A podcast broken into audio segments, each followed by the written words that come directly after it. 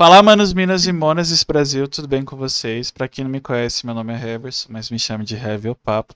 Além de mim, apresenta esse videocast, podcast ou programa, assim como você queira chamar. É incrível que pareça, Leandro voltou, mas ele não está nesse episódio hoje. Então, é o Bero, que é o mais novo. Bero. Berotec, que eu não consigo chamar pelo nome. Ele resolveu aparecer hoje. Ninguém sabe porquê, mas ele está aqui. Salve galera, Jonatas Berotec aqui. É... Apareci porque não tô trabalhando. Tava trabalhando a beça e sempre que eu posso eu tô aqui junto com o Revizinho e com o Lê. Hoje o Leandro não tá aqui, mas tô aqui para ajudar também. É nóis. A gente vai bater um papo hoje sobre o Oscar desse ano. Eu ia falar, é, é lógico que desse ano, né? Geralmente do ano passado as pessoas não fazem. Mas vocês entenderam. Deixa eu bater o papo com a Larissa. tem que ser algo atual, né? A gente tem, tenta comentar o que vai ser premiado esse ano. Ai, ai. É. Inclusive, a gente já bateu papo hoje com a Larissa, que tem um meio episódio com a gente, que ainda não foi gravado, mas vai ter o inteiro. E com o Francisco de novo, que gravou o episódio com a gente o ano passado sobre o Oscar. Boa, boa noite, gente. Obrigado pelo convite mais uma vez.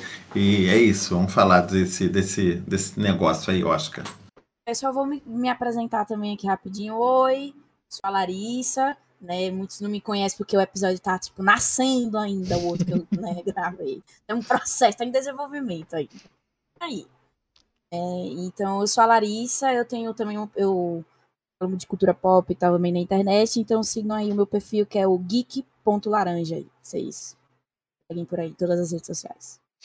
Aí, como eu falei, a gente vai bater um papo sobre o Oscar desse ano. Então, mas antes de continuar o papo, vou dar os três recados bem rápidos, porque a gente já começou meio atrasado. Primeiro é, se inscreva nesse canal, você que está escutando pelas plataformas de áudio, vai lá no YouTube, Papo e Certo Podcast. Se inscreve, pelo amor de Deus, maratona nesse canal, que falta, faltam 400 horas pra gente monetizar. Pelo amor de Deus. Escreve pra gente pagar uma coxinha pros convidados e um refri, ou um suco. Ou um Guaravita, como a gente diz aqui no Rio. É, também aceito. Joelho com Guaravita. Ou um meu monstro. BGS, lembrei de você. É, o segundo recado é que Papo Incerto faz parte da rede LGBT Podcasters, que é uma rede que visa colorir a podosfera. Então, se vocês quiserem saber mais, a playlist que tá, tá aqui na descrição aqui embaixo, com, com os podcasts da rede. E também tem o site que vai estar tá aqui embaixo para vocês conhecerem mais, que tem, tá tudo lá. Terceiro e último recado, Shopping Info, tá aqui do lado do Francis. Olha, eu apontei certo! Vai, vai chover. Shopping Info, nossa parceira, onde você compra. Chuva, não. É, é, pior. O PC montado, chegando na sua casa você só liga, pluga, assiste a gente, faz, faz seu jogo, faz seus vídeos, faz tudo que você quiser. Descontar seu link na descrição aqui, qualquer produto a partir de mil reais. Frete grátis para todos os PC gamers. Então mil reais é qualquer coisa hoje, uma cadeira, um, então, mil reais é uma placa mãezinha, um processador, uhum. uma cadeira. Que cadeira, que cadeira você está sentando, amigo? de mil. Ah, tudo bem, tem as de é, mil falar um negócio, mas olha, ah, o horário permite. Ai, meu Deus, não, o horário... não, não. O meu marido, sacanagem. Era isso é eu que ia falar. Mas tudo bem. É a minha cadeira gamer preferida. Tirando aí, vamos lá na Shopee. Segue o baile. Segue o baile. Mas aí, vocês querem começar por qual categoria? Vamos começar pelo óbvio? Vamos, eu ia falar, vamos começar pelo óbvio, pelo melhor filme. Já queimar é. logo a aposta e. Eu já tenho minha aposta assim, que eu acho, eu acho que essa vai ser unânime entre nós quatro, se, pelo que eu peguei assim na vibe, né? Mas. Everything? Everything, Everywhere, at once. Cara, então. Tudo, em todo lugar ao mesmo Se esse filme. Eu fui ganhar, literalmente eu oprimido no meu eu, trabalho. Mano, você tem. Cara, por 19 pessoas diferentes, filme. você tem que assistir esse filme. Eu ainda não consegui ver esse filme. eu também não. É, gente, cara, toda vez, pô, sábado de tarde, eu tô relaxado. Abro, alguém me liga. Mano, preciso consertar. Eu não consigo ver o filme. Eu não consegui. Eu vou tentar ver a baleia agora, mas, tipo, que seria a minha segunda opção, mas eu ainda não consegui ver Everything. Eu tenho uma ideia. É porque Diga. todo mundo em todo lugar ao mesmo tempo precisa de você, e você não consegue assistir. Cara, você é um pândego, cara. Acho que hoje a, a, o saquinho de piada ruim tá contigo, não tá comigo. Acho que eu deixei por aí. É, e qual a opinião do Francisco, já que, de certa forma, meio que a gente foi oprimido pelo tudo em todo lugar. Mas... não, eu acho que é isso também, mas, tipo, a gente sabe que o sistema do Oscar, ele é um sistema de que vota preferencialmente, né?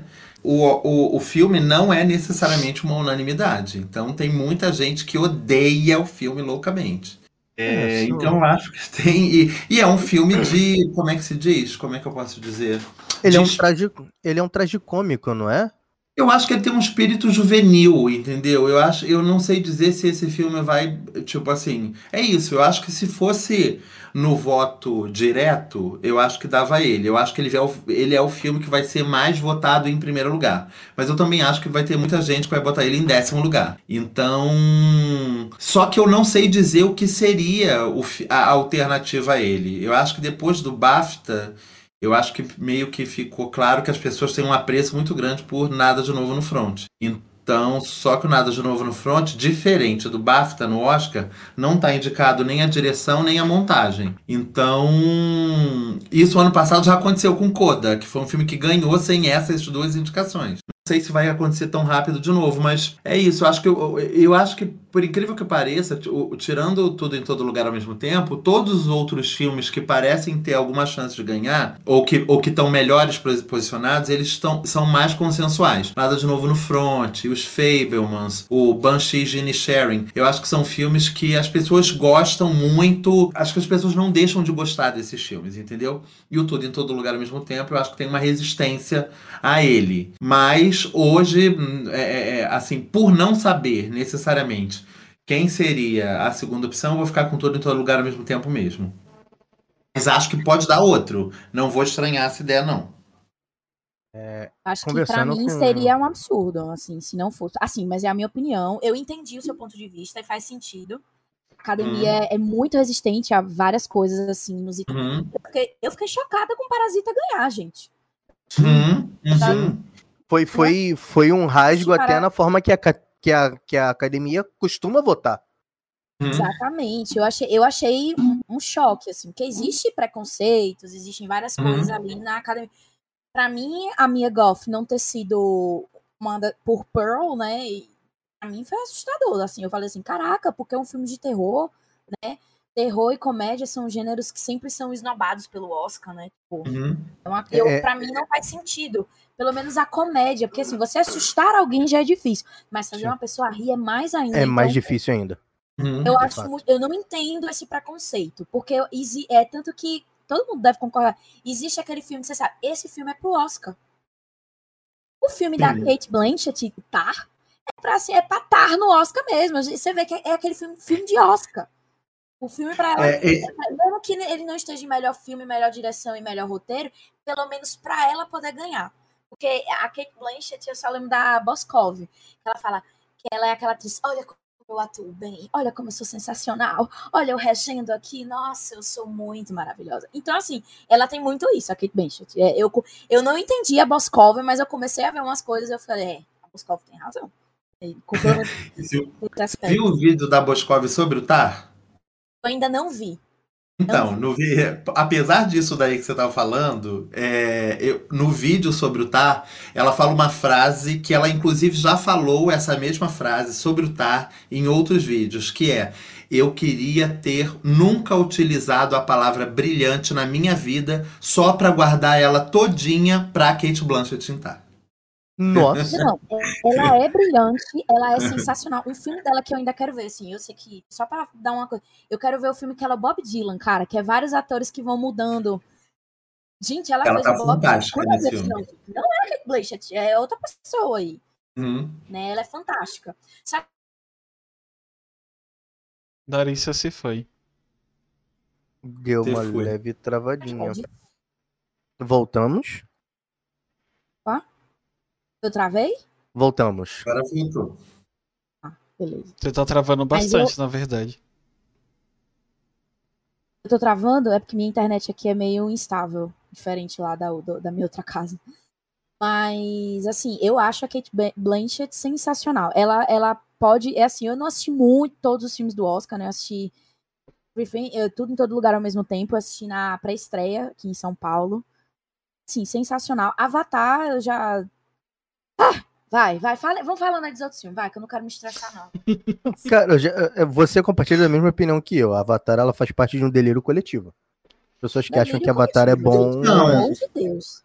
Então, posso falar do Avatar, então? Avatar, eu... Na minha opinião, ah, Avatar, Avatar ele é uma inovação tecnológica para o cinema. Hum. E para por aí. É, é, um filme que, se ele não fosse tão longo, ele seria um excelente filme para assistir na sessão da tarde, mas que não seria aquele filme que você para com seus amigos e vamos curtir, não. É um filme que é perfeito para quando você não tem absolutamente nada para fazer e quer passar o tempo. Mas que não não te não preenche, sabe? É um filme que joga uma história que poderia ser contada de qualquer outra forma. Qualquer outra forma. Então, deixa eu falar sobre Avatar, sobre o que eu acho do Avatar, que eu acho que é meio, é meio tipo sui generis, a minha opinião sobre Avatar. Eu detesto Avatar 1, detesto, detesto. Adoro. Abomino. Aí eu passei 13 anos da minha vida falando mal de qualquer que fosse a coisa parecida com uma continuação de Avatar. Aí o homem começou a rodar e eu falava mal. Aí aparecia uma pessoa azul num estilo, eu falava mal. Aí aparecia uma notícia que a Kate Winslet ficou 24 horas embaixo d'água, eu falava mal. Eu estou há pelo menos 5 anos, cinco anos falando mal do Avatar. E durante esse ano eu quis fugir de Avatar diversas vezes. Falei, ah, eu não vou ver Avatar. Aí o filme tava para estrear, eu tava com a minha passagem marcada para o Rio. Eu liguei para um amigo é, e falei, eu só vou ver Avatar se for com você. Pra gente rir muito. Vamos ver junto Avatar? Vamos ver junto Avatar. Com uma hora de Avatar, eu tava chorando enlouquecidamente e só parei no final. Ou seja, eu gostei do segundo Avatar sem gostar do primeiro. São filmes que. É, provavelmente é assim, foi o filme que emocionalmente te cativou, sabe? Então. Cara. Quando, quando cativa o nosso emocional, não, não tem muito que a gente tentar não gostar. Sabe? Então, eu acho que tem uma coisa que é meio. para mim, tem um, surgiu um gatilho a partir do momento. E isso para mim é muito claro. Quando ele. O, o primeiro avatar ele é todo passar na floresta, né? Uhum. O ovinho na árvore. A primeira hora de Avatar eu detesto. Por quê? Eles estão na floresta. Quando eles chegaram na ilhazinhas com a aguinha filme se transformou para mim em absoluto. Todas aquelas cenas subaquáticas com ele se comunicando com as baleias, eu acho aquilo lindíssimo. E, e, eu acho que o filme, no fim das contas, é uma grande homenagem do James Cameron a ele mesmo. Aquele desfecho, aquela última hora, aqueles últimos 40 minutos, com o ataque dos navios, eu acho que. eu acho que tem de tudo ali. Tem Exterminador do Futuro 1 e 2 tem Segredo do Abismo, tem True Lies, tem Titanic, tem tudo ali. Eu acho que é um grande apanhadão dele e, além de tudo, eu acho que é um filme que eu não fazia a menor ideia, principalmente agora que a Fox foi comprada pela Disney, que o James Cameron conseguiria fazer um filme tão violento. E eu achei pra, pra, pra esse esquema, tipo Avatar, um filme que agora é de uma, de uma indústria do Mickey, acho que esse filme com braços decepados que saem voando e flechas que vare, varejam o corpo das pessoas, eu achei bem ousado para Disney permitir isso. Aí, aí, aí eu, eu comprei. É um filme que eu indicaria, eu acho que é o melhor filme? Não. Mas tem pelo menos dois filmes que eu gosto menos indicados. Que são? É, a, o que eu tenho a dizer de Avatar, sim, minha raiva de Avatar não é o pior filme do mundo. A minha raiva com Avatar é a bajulação que as pessoas Sim, fazem com esse filme. Exato. Gente, é, é, pelo amor de Deus. o fala, filme é ok, o problema é o fã-clube. Peraí, um 3D mudou sua vida? 3D mudou sua vida. Eu vejo 3D na minha escola, tinha 3D aqueles óculos coloridos, um lado verde, um lado vermelho, outro lado azul. É tipo, tudo bem, o cara elevou outro nível, o cara fez um CGI. Mas assim, tem muita coisa de Avatar que é do mesmo. Avatar é uma repetição de um monte de coisa. E o cara fez bem feito. E vamos ser bem sinceros. 3D bom para aquela geração, o Sam Raimi fez melhor com Homem-Aranha 2. Eu Sendo acho, muito, acho, assim, muito é sincero. e o Sam Raimi, ele é sensacional dentro do nicho dele. Tudo que ele faz fora fica uma merda. Mas bota o cara para fazer filme de herói, o cara vai dominar sabe que o, o, que o nicho do Sam Raimi é filme de terror, na verdade, né? Então, é, ele faz. Não é, não é exatamente. É quase que um terrir. Ele faz. É, é um terror quase no terrir. Fora desse nicho, terror, terrir e super-herói, fica ruim na mão do Sam Raimi. Tanto ah, é. Que, tanto é que a, ele tentou fazer um terror em Multiverse of Madness. A, ah, a Disney pulou. A Disney forçou um blockbuster de ação e se não é a mão do Sam Raimi, aquele filme teria ficado pior. Então, gente, eu sou suspeito, porque eu não, eu não sou fã de HQ igual a vocês. Então, para mim, os filmes de HQ, quando as pessoas falam muito bem, o filme não é tão bom assim. E quando as Uhum. pessoas falam muito mal, o filme não é tão ruim assim. Sempre. Pra mim é tudo Não, muito na- faz- no campo do mediano. faz sentido. Entendeu? Tipo, É, faz sentido o que você falou. No MCU inteiro, uns dois, se é que tem isso, dois, se é que tem dois. Filmes brilhantes. Se é que tem dois. Entendeu? O resto. Eu posso citar dois. Eu cito dois E já vou logo falar que nenhum, que um dos dois não é Pantera Negra. Então, Entendeu? eu, ci- eu citaria o Winter Soldier, Soldado Infernal, Esse sim, esse sim. e, e digo o porquê. O filme é bem montado e de Sim. todos os filmes da Marvel são as melhores coreografias de luta. Sim.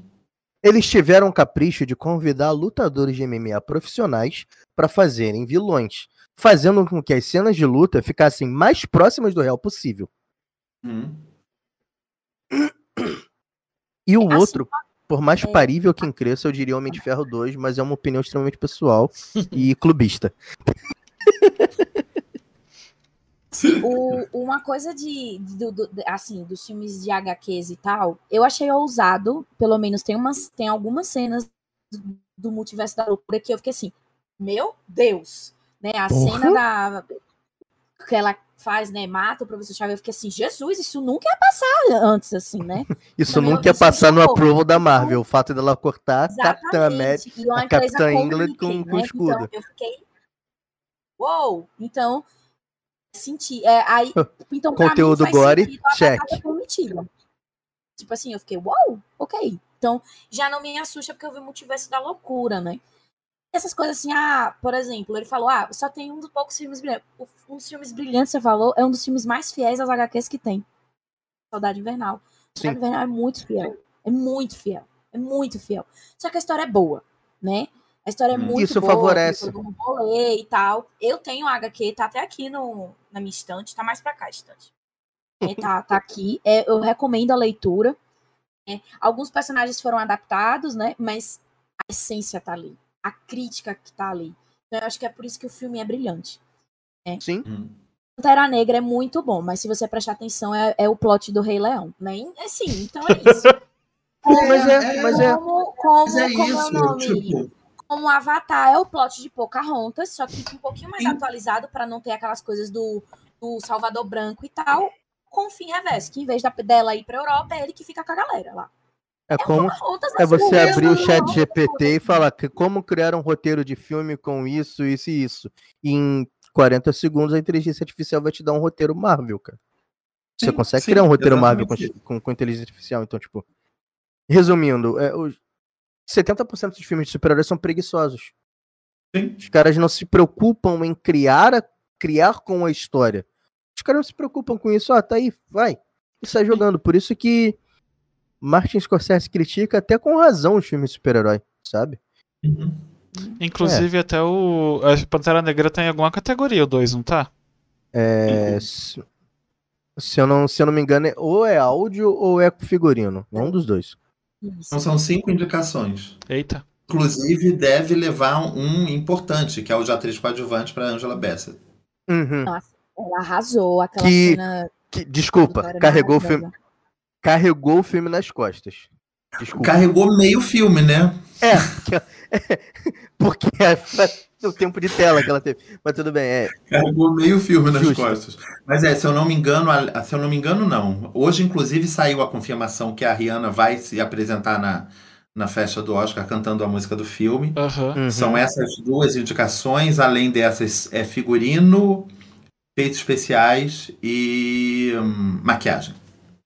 Não, imagina o trabalho que tenha sido de efeitos especiais, né? Pra diminuir o volume da sunga do namoro. Mas eu, achei, eu- mas eu achei o filme muito bem feito nos efeitos especiais. Sim, a Marvel sim. consegue entregar uma coisa boa. O problema é ter tempo. Tanto que os filmes foram adiados. Por exemplo, The Marvels não vai ser mais agora em. Graças a. Deus. Jogaram lá pra novembro. Então, gente, tipo, não tenho nada a ver com isso, mas eu acho que também tem a ver o fato de que eles, eles adiaram também, porque o filme realmente não devia estar pronto e porque não tinha o que lançar no fim do ano, entendeu? O, o, o, o Eu plano apanhado. Aquela, aquela data era a data do Blade, que já foi arremessado pro, para PQP, porque mudaram o diretor, estão quase mudando o Marrechala Ali, e aí o filme foi arremessado, aquela data era do Blade, eles não tinham o que trazer, que se eu não me engano... sair de Blade, ele vai estar tá dando um prêmio para a própria vida dele, porque... Se eu não me engano, o próximo filme, depois do, do, dos, da, dos The Marvels, é o Capitão América Novo, assim, pela grade, né? É, que, tem, que tem lançamento programado para maio do ano que vem. Acho que Mais não. 24, né? Não fazia sentido Não eles faz. lançarem o The Marvels em julho e o próximo filme ser só em maio do outro ano. Então eles fizeram uma coisa meio, meio que. é, vamos dar uma melhorada nesse filme, a gente afasta eles, fica, não fica parecendo que a gente tá um tempão sem ter o que fazer e sem ter o que entregar, entendeu? Foi o caminho mais óbvio, né, a se tomar. É, é. Agora Até- até o porque rolaram aquele- agora. Rolou até aquele papo de demissão em massa de editores dentro da Disney, Uhum. porque o pessoal da Marvel estava causando burnout neles e processos e tal, tal, tal. Uhum. Então é até entendível o fato de pô, ter muito filme, muita série cagada, edição Uhum. cagada, corte cagado. É, cara, She-Hulk só salva dois episódios, são os dois episódios que tem o Demolidor. Sabe? É, Uhum. cagaram muita coisa no espa- num, num tempo muito curto pra jogar lá pra frente uma parada que te- era pra ter dado certo. O, o seriado da Miss Marvel tinha tudo pra dar certo e saiu muito meia boca. A história é boa, mas ele parece estar mal montado, sabe? Então Hum. faz sentido eles jogarem lá pra frente. Faz muito sentido. Não, e a verdade é que, tipo, ninguém tá com expectativa pra ver The Marvel. Exato. Baixo, É um baixo, filme qualquer. Tipo, a, a, a, a, a, a Marvel tá com expectativa no Guardiões da Galáxia. No The Marvels, zero expectativa. Entendeu? E eu vou te Mas falar, minha acho- expectativa mas em eu acho que Guardiões. ser a melhor coisa pro The Marvels, assim, não Uhum. ter expectativa. Porque É, a isso é bom. Marvel virou uma refém do Vem Aí. O foco, do, o foco da Lembrei Marvel do meme não agora. é contar a história, é o que vem aí. Do meme O foco da. Marvel são as- são as cenas- são as cenas pós-crédito, cara. O foco da Hum. Marvel agora vira cenas pós-crédito. Porque o filme pode ser uma merda. A galera sai do cinema contente porque teve uma cena pós-crédito boa. Gente, pra mim isso não faz sentido. Isso não Pra faz mim, sentido, cara. Falando em. É, Eu vou sair hypada de Eternos. Eu gostei do filme, não gostei. Vou ficar hypada com Harry Styles, gente. Ah, me poupe. Ah. ah, gente. Não, sério. Eu não gostei de Mas é- Eternos, não. O filme era eterno, tava sem ar-condicionado e eu não tava respirando direito. Então, para mim foi eterno Eu gostei, três eu vezes. gostei de Eternos. eu de gostei, cara. Eternos, um ponto forte. Gostei. Não é perfeito, passa longe. Não. Só que é, um, é uma coisa que tá assim. Como foi muita coisa produzida ao mesmo tempo, é, uma coisa que eu É um sinto- dos nossa, poucos gente, é filmes dentro dessa última mas- sequência dos filmes da Marvel que ele foi bem montado. Diferente dos outros. A Sim, história a não tá tava jogada de. controle na mão. E ela, fo- ela, não, ela não focou no vem aí. Ela focou no que tava ali. Sim. Uhum. Entendeu? Ela queria contar a história deles. Se você gostou ou não, você não pode. Ninguém pode negar que o foco do filme é eles. Uhum. Não é Uhum. aquela coisa meio que banho-maria pra eu sair gritando do cinema. Aí pra depois ser uma apagação de mico, como foi a DC com uma Adão Negro. Que o filme já é um mico. Aí vem uma Ai. cena que é mais mico ainda. Entendeu? Adão Negro é Pelo ruim. amor de Deus. É. Horrível. Eu fui, eu fui pra cabine. É muito ruim esse filme, assim. Péssimo. Aí The Rock, acho que ele bota naquela carinha de bravinho dele, vai, vai querer me conquistar. Ah, gente, pelo amor de Deus, não me vendo barato assim, não. É a mesma coisa que eu falo do James Cameron. James Cameron acho que vai contar uma historinha assim. Pô, cara, o cara. Gente, ele não conseguiu. Assim, uma coisa que eu falo de James Cameron, muita gente me olha com cara de ódio, mas é verdade. O cara não conseguiu salvar a própria franquia, que foi Terminator. Nem ele salvou a própria franquia, cara. Nem ele Mas conseguiu. ele nem dirigiu mais nenhum depois do 2. Não, ele dirigiu o último, que foi até com a. Ai! Com a menina do original. Do game? Do Game of Thrones? Foi. Não, é- acho que ele era, só- acho que ele era só produtor. O, o, o, o, o, o, o James Cameron, o diretor, é Titanic, Avatar 1, Avatar 2. Não tem nada entre esses filmes. Entendeu? Diretor só são esses. E não, mas ele tá envolvido, né? No, Produtor, produtor, pro- É. provavelmente sim, entendeu? Tipo, Não, mas produtor ele, eu acho que ele tá- produziu tá vários, inclusive. que a galera tava fazendo um hype. Ah, o James Cameron tá envolvido, tá a Sarah Connor. É, não. É que nem as pessoas falando que o Sam Raimi tá envolvido nesse filme agora do Adam Driver, que vai estrear. Eu falei, gente, ele é produtor. As pessoas estão tratando o filme como se fosse um filme do Sam Raimi. Eu falei, gente, não é. Não é. Ele só botou o é. dinheiro. Entendeu? Tipo, parem. Enfim. Ele foi ali para. fazer um dinheiro. Só Apenas isso. Mas parem. Não, ele só botou um dinheiro é esperando que esse dinheiro volte. Mas terminando a categoria de, de melhor filme, então ninguém acha que Top Gun Maverick vai ganhar. Cara, talvez ganhe no- na mixagem de áudio. É sério. A mixagem de áudio desse filme é incrível. Não, o filme é muito bom agora pra concorrer a melhor filme, gente. Uhum. Que isso? É Botaram a exagero, é da exagero. Tarde no- no- na, na, na categoria agora? Bota, bota Como me- Batutinhas 2 também pra concorrer. Queria. Assim, Não, eu- eu é um filme suspeito. incrível. É um filme incrível. Uhum. é, o áudio tá do filme é maravilhoso, é sério. É um tipo do filme que você consegue assistir ele inteiro, depois desligar a tela e só ouvir o filme que é delicioso. De verdade. Sim, O áudio do filme é delicioso. filme, Só que assim, eu não acho que é um filme bom ao ponto de concorrer a melhor filme. Não, gente, é melhor que Avatar, mas pra mim não é um tipo de filme que eu colocaria em melhor filme. Pra O você, vocês, é vocês, só indi- maravilhoso. O filme é muito bom. vocês só indicariam drama em melhor filme? Não, porque eu não acho tudo em todo lugar ao mesmo tempo drama. Eu não considero, eu considero uma Hum. dramédia. Tem muita comédia naquele filme. E, vo- e vocês indicariam Elvis? Não assisti Elvis, então. não vou- assisti, como diria, Nossa. não posso opinar. Então, Também. o Elvis é um dos filmes que pra mim são, estão abaixo de Avatar. E, estão indi- e está indicado, né? Agora, o. Elvis é um filme que quando foi lançado, todo mundo já sabia que ia ser indicado ao Oscar, né? É isso, tipo, a, a, a Larissa estava falando de. de Tar. Eu acho isso de Elvis. Elvis eu fui, eu tava olhando e falei assim, hum, olha, vai ser indicado, legal. É, não que eu acho que Tar não foi. Acho que fa- fa- falar que foi feito, tipo, feito com as intenções de estar no Oscar, eu acho que quem, tá, quem foi é é este filme do Spielberg e qualquer filme do Spielberg. Qualquer filme do Spielberg é feito para ser indicado ao Oscar. E é. Entendeu? É, tá, eu acho que podia. Ele entrou como era uma intenção, assim como podia ter entrado, sei lá, o filme do Hugh Jackman, que não chegou em lugar nenhum, que também foi feito para ser indicado ao Oscar. Entendeu? Que só vai estrear mês que vem. Sei lá, tem vários filmes que. que- o, o filme da Whitney Houston foi feito pro Oscar também. Cadê o filme? E esse filme é maravilhoso. Eu quero assistir Esse- falando isso. A Wanna Eu não Dance with Somebody é mara- maravilhoso. É, e eu Então, assisti com uma, uma fã enlouquecida de, de Whitney do meu lado, que é minha noiva. Então, Hum. eu tinha que, às vezes, segurar a boca dela pra conseguir sentir as cenas, porque ela ficava cantando junto. Então, tipo, era, calma, amor, pera. Ela, cara, ela chorou quase que o filme inteiro, pra ser fã, mas o filme é incrível. Foi eu no Bohemian, cantando e chorando. É, É, eu vou ser bem honesta. Pra mim, um dos filmes mais injustiçados pelo Oscar foi uma biografia musical que é Rocketman. Rocketman não ter concorrido ao Oscar, sendo que no ano anterior Bohemian Rhapsody ganhou, é um crime. Crime aquilo. Assim, eu não assisti Rock- Rockman, mas a bom. julgar pelo. Maravilhoso, cara. É muito bom. Porque, assim, eu não posso falar de Elvis, porque eu ia assistir essa tarde antes de estar aqui. Só que eu contei, né? Meu ventilador foi pro espaço, tudo que podia dar errado deu aí, tive que consertar meu ventilador. Mas, enfim, Rebelião É, das Rocketman- máquinas aí.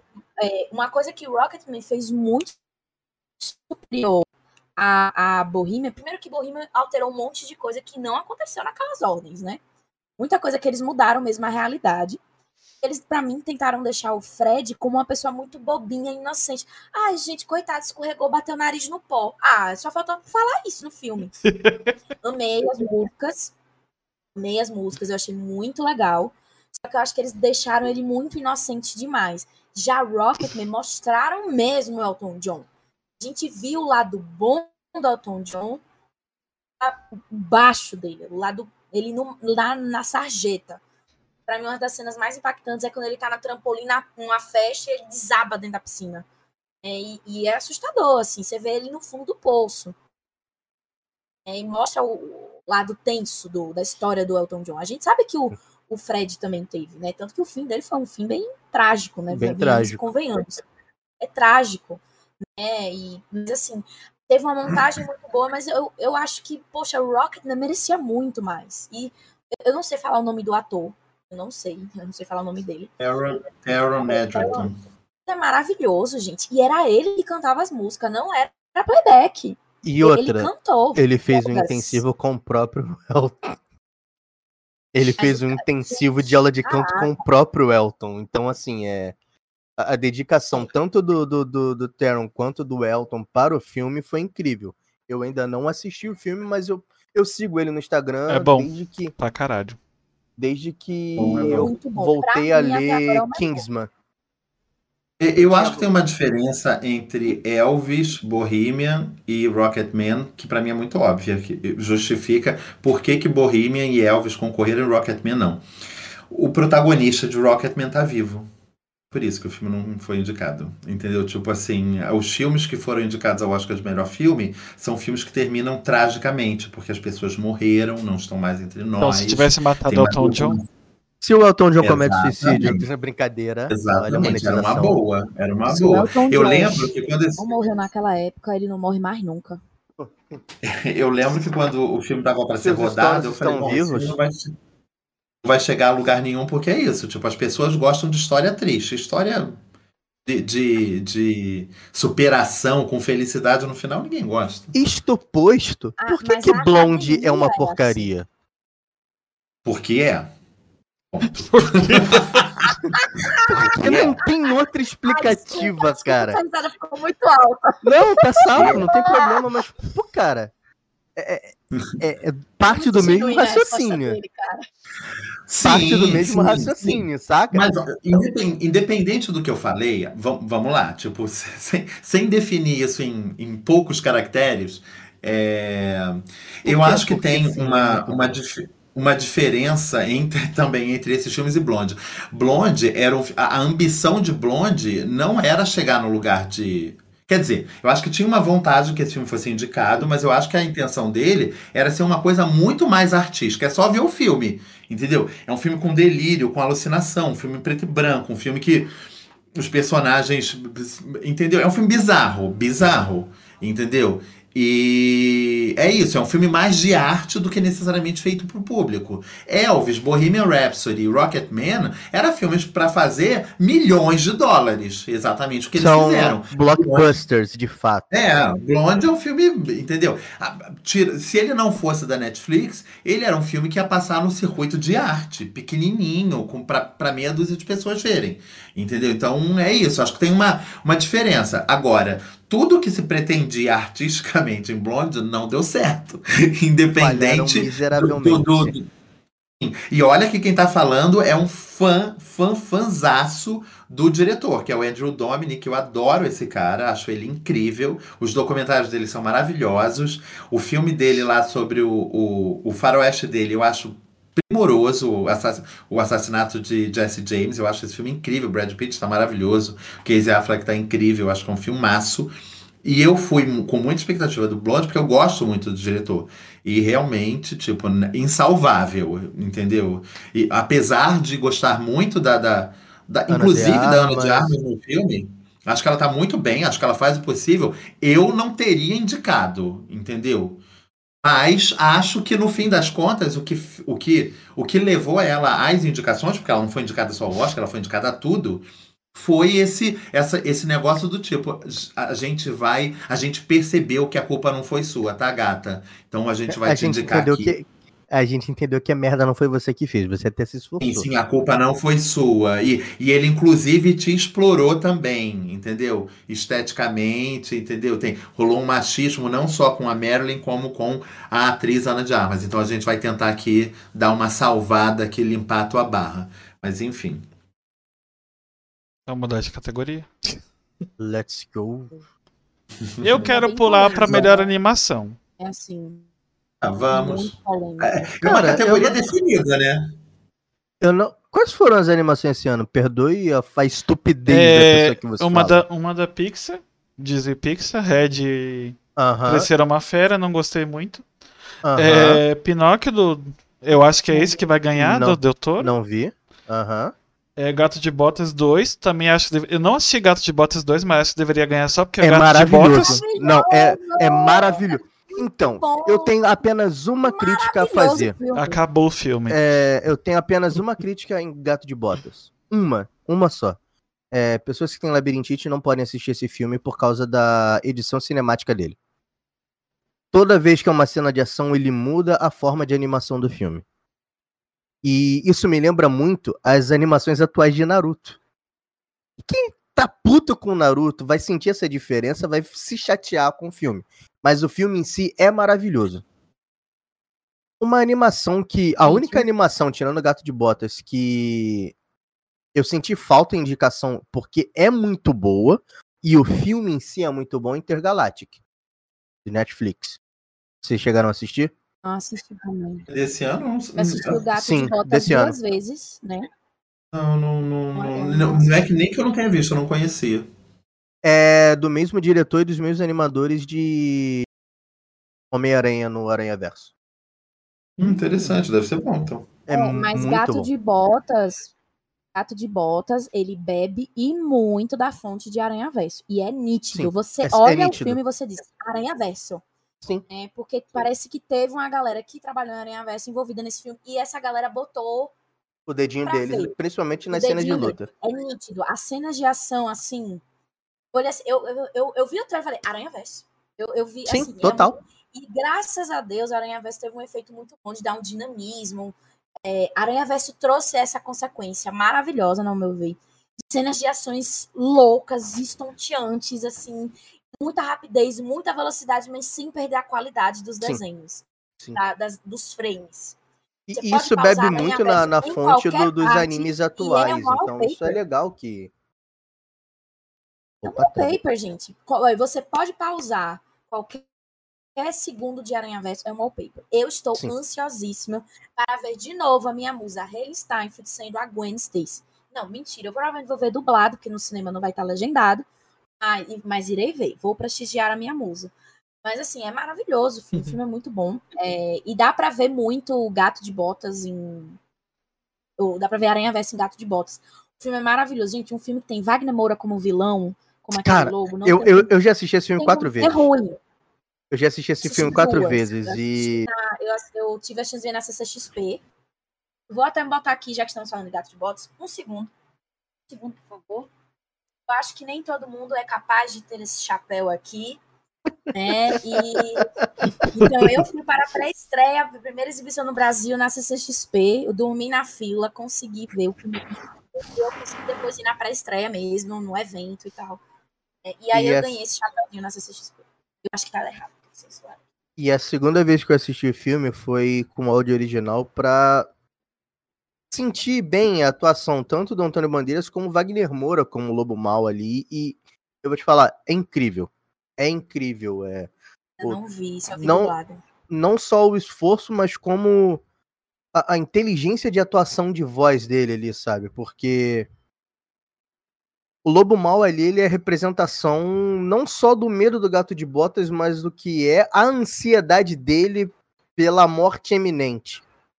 E o assobio no original é mais tenebroso ainda do que no dublado. Então, assim, O dublado está É. excelente. Tá o dublado tá bom. incrível. Não tem, eu não tenho que falar do dublado. O dublado tá maravilhoso. Mas no áudio original, deu lembrar do, do, do assobio, eu me arrepio. É sério. Então, assim, trabalho dele tá incrível. Não é porque é ator BR, não. Não é porque eu gosto do trabalho dele. e não é porque eu tô puxando o saco dele que eu não vou deixar de puxar o saco de verdade aqui. Mas, assim, é. Tá incrível. O que o cara fez ali tá incrível. Tá boa, tá incrível. O... Pra quem ama Gato de Botas, tem uma série da Netflix do Gato de Botas que tem sete temporadas. É muito boa. Assistam. Eu não assisti, eu já tinha ouvido falar É nessa série, muito mas eu não boa. assisti. É muito boa. Que essas séries não fazem parte do canone. Ai, gente, olha, eu só vou dizer uma coisa. Gato de Botas é tão bom que até a cena pós... Gente, olha, foi um... vocês não têm noção. A gritaria, eu acho que, assim, a cena pós-crédito de Gato de Bota 2 gritaram na mesma altura quando a Jenna Ortega entrou no painel da Netflix. Gente, foi uma... Assim, eu gritei, eu falei assim, pô, sabe? Assim, eu só... Vem aí. Eu não eu não sei se todo mundo viu, então não quero dar spoiler. O meu próprio Antônio Bandeiras deu.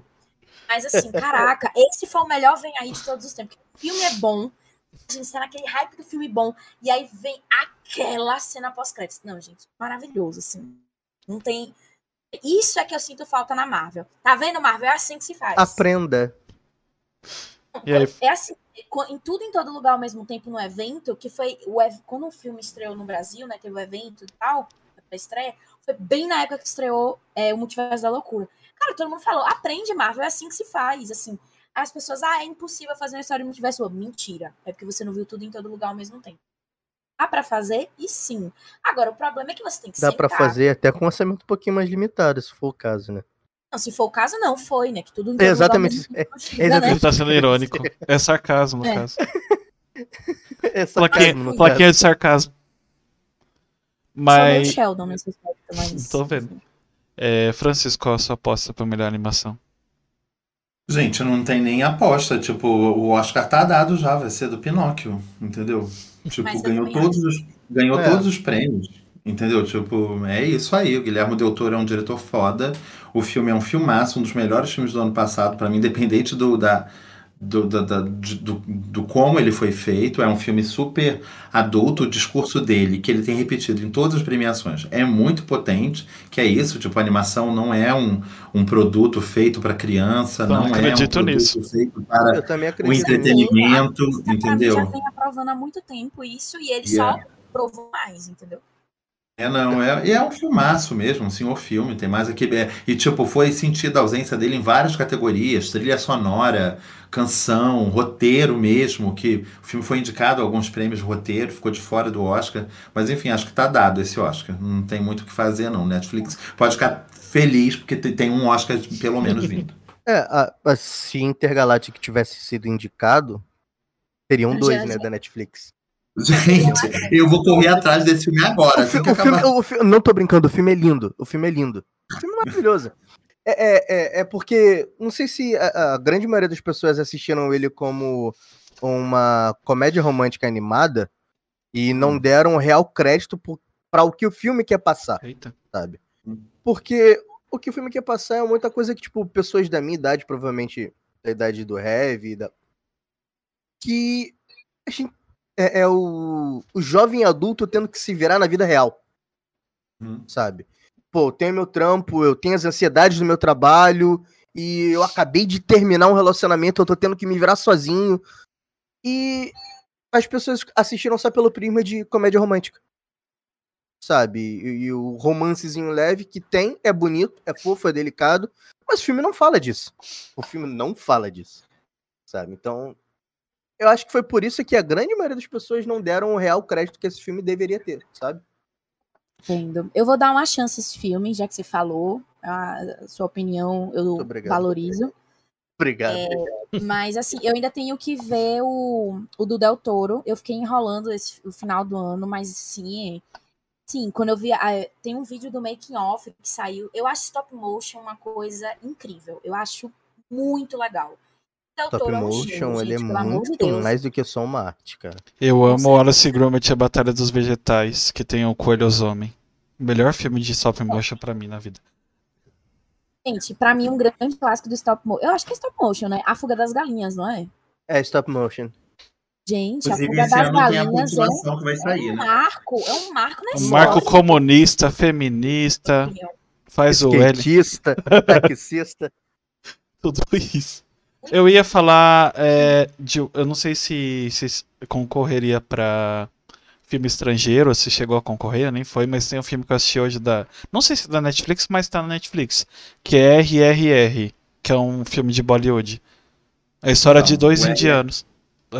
O RRR, ele, ele, é da, ele é um filme indiano que ele deveria ter sido candidato da Índia e a Índia prefe... o que que é, qual foi o pensamento da Índia? Ele era muito obviamente o filme que a Índia deveria ter escolhido. Ah, É, só, que, o que, só que esse filme já estava muito hypado nos Estados Unidos. O que, que a Índia achou que ia conseguir fazer? Ela achou que, indicando um outro filme, ela ia conseguir fazer com que o RRR virasse meio que um Roma. E o filme corresse a melhor filme, melhor direção Aham. e tal. E, e botasse um outro filme em filme estrangeiro. O que que acabou? O filme, nem o RRR concorreu nas categorias principais, nem o outro filme que eles escolheram entrou em filme internacional, mas eles vão levar o Oscar de canção. Tipo, amor passarinho na mão. Saiu vou... Os dois como voaram, já diz, voaram como todas. já dizia o Dinho, né? É melhor um na mão do que os dois no sutiã. exatamente, exatamente. E pior que e, o filme é tão bom. Oi? O filme é muito bom mesmo. É o filme LGBT? Não. Não. Não, ah, é, é um filme de dois. Assim, no começo, assim, da, da situação, meio que parece porque a gente tem um problema com relações afetivas entre homens sem pensar outra coisa. Infelizmente, a gente tem esse viés. Parece, mas parece que na cultura eles não têm problema com isso, pelo menos pelo filme, né?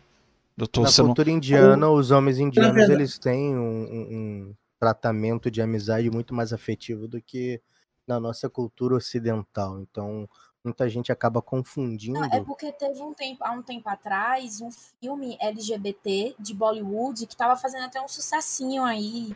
E eles eram um casal, dois caras aí. Ele a esposa dele era lésbica que ia contra a mulher e ele vivia com esse cara, mas ele pela família eles eram casados. Então, eu achava que era esse filme, mas é porque tem, tem um tempinho já. Eu, eu, esse filme, e, e engraçado que RRR tem, tem, tem todos os. Tem umas clichês de super-herói. Tem aqueles filmes que eu, eu, critiquei no episódio passado com os meninos do Banheirão Podcast. Do Eu sou o, o homem, sabe? O bagulho de um homem só, que toma tiro. Que eu, eu acho errado, mas eu gosto de filme assim, fazer o quê? É, tem tudo isso, tem a amizade que é muito legal. Tem os efeitos de ação, tem não, nenhum animal maltratado, como diz no começo do filme. Os efeitos são muito bons. E a história é tipo. A história é a jornada do herói. Com um pouquinho de novela mexicana e muito efeito de câmera lenta que Rei Davi. E Rei Davi da Record falou assim: peraí, eu acho que tá meio demais essa câmera lenta de vocês. Vamos dar uma segurada. Mas... mas esse excesso de câmera lenta já é característico dos filmes de herói de Bollywood. Ah, então eu já, é já descobri que o problema é que, é, então... é, é que Bollywood olhou pra Rei da Vida da, da, do, da Record e falou: Peraí, vocês estão usando câmera, de, câmera lenta demais. Spartacus também bebe dessa. Mas eu amo Spartacus, não vou falar mal dele. É, então. É isso. Mas filme. filme... É, é, é Algum filme brasileiro foi? O Marte 1 conseguiu? Não. Que pena, porque Marte 1 é muito bom. Vocês já assistiram Marte 1? Hum, cara, ouvi falar, ouvi muito, muito bem falar desse filme, mas não assisti. Marte muito 1 bom, vale a pena. Ser o, foi escolhido, né, para ser o representante brasileiro. E ele uhum. conta a história. É, eu, eu tive a chance de assistir no Petra Belas Artes aqui em São Paulo, quando teve a Semana do Cinema do ano passado.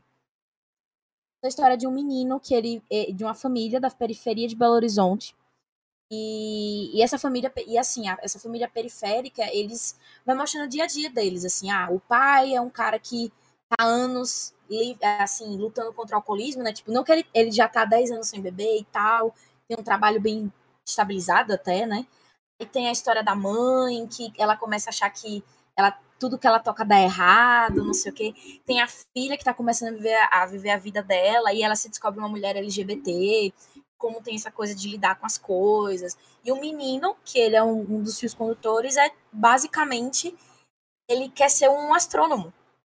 Né? Ele quer ser um astrônomo, só que o pai quer que ele seja um jogador de futebol, porque ele é muito bom. É, e aí fica essa, e aí tem um, um, teste que o pai consegue, com, que até o Sorin, quem escuta aqui e é fã do Cruzeiro, deve se lembrar desse cara, né? Jogou muito tempo aqui no Brasil. Então, o Sorin faz uma participação especial como um cara que ajuda o menino aí a fazer o teste. E aí muitas confusões do barulho vão acontecendo, aí vai movendo a história. Mas é muito legal. Você exemplificou no final como se fosse uma propaganda da sessão da tarde. Eu pensei nisso. pegou um pouco. Mas, mas, mas, o legal, assim, a, é, é, é um filme que ele é dramático e ele mostra a realidade da periferia brasileira, mas ele não tem aquele tom como, assim, não vou dizer Cidade de Deus, porque, eu, por incrível que pareça, eu nunca assisti até hoje. Mas ele não dá aquele tom assim, ai meu Deus, você não fica assim, ai meu Deus, pobres, coitados, moram na favela. Não. Eles não, eles não, não têm isso. Eles, é assim, ó, eles vivem assim e é assim. Não há aquela, aquele coitadismo. Não, não, assim, não estou dizendo como uma crítica. É, mas é aquela coisa assim, que eles aceitam a realidade, eles mostram a realidade dessa família como ela é. Sim. Né? Entendeu? Eles contam os dias a dias, os, os medos, a, as inseguranças, os conflitos.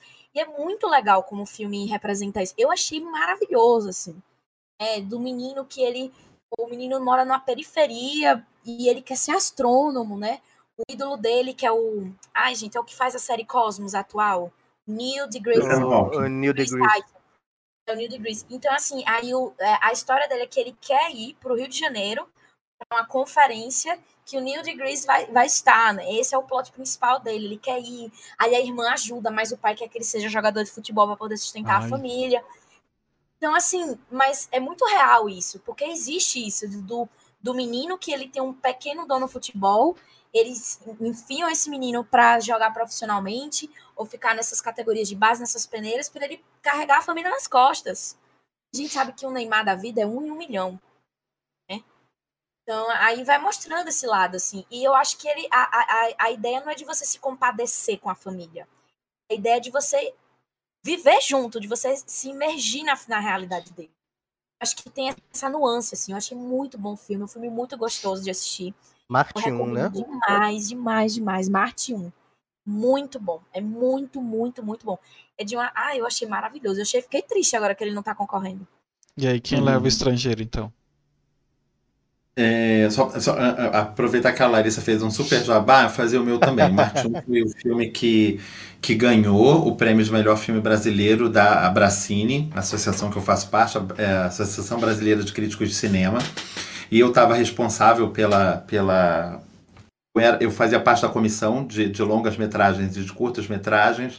Então foi uma votação bem longa, um período bem longo, mais de um mês de votação, e a gente teve uma lista com os 10 melhores filmes brasileiros do ano, é, eleitos pela Bracini, e o filme que ganhou foi o Marte 1, do Gabriel Martins, um belíssimo filme mesmo.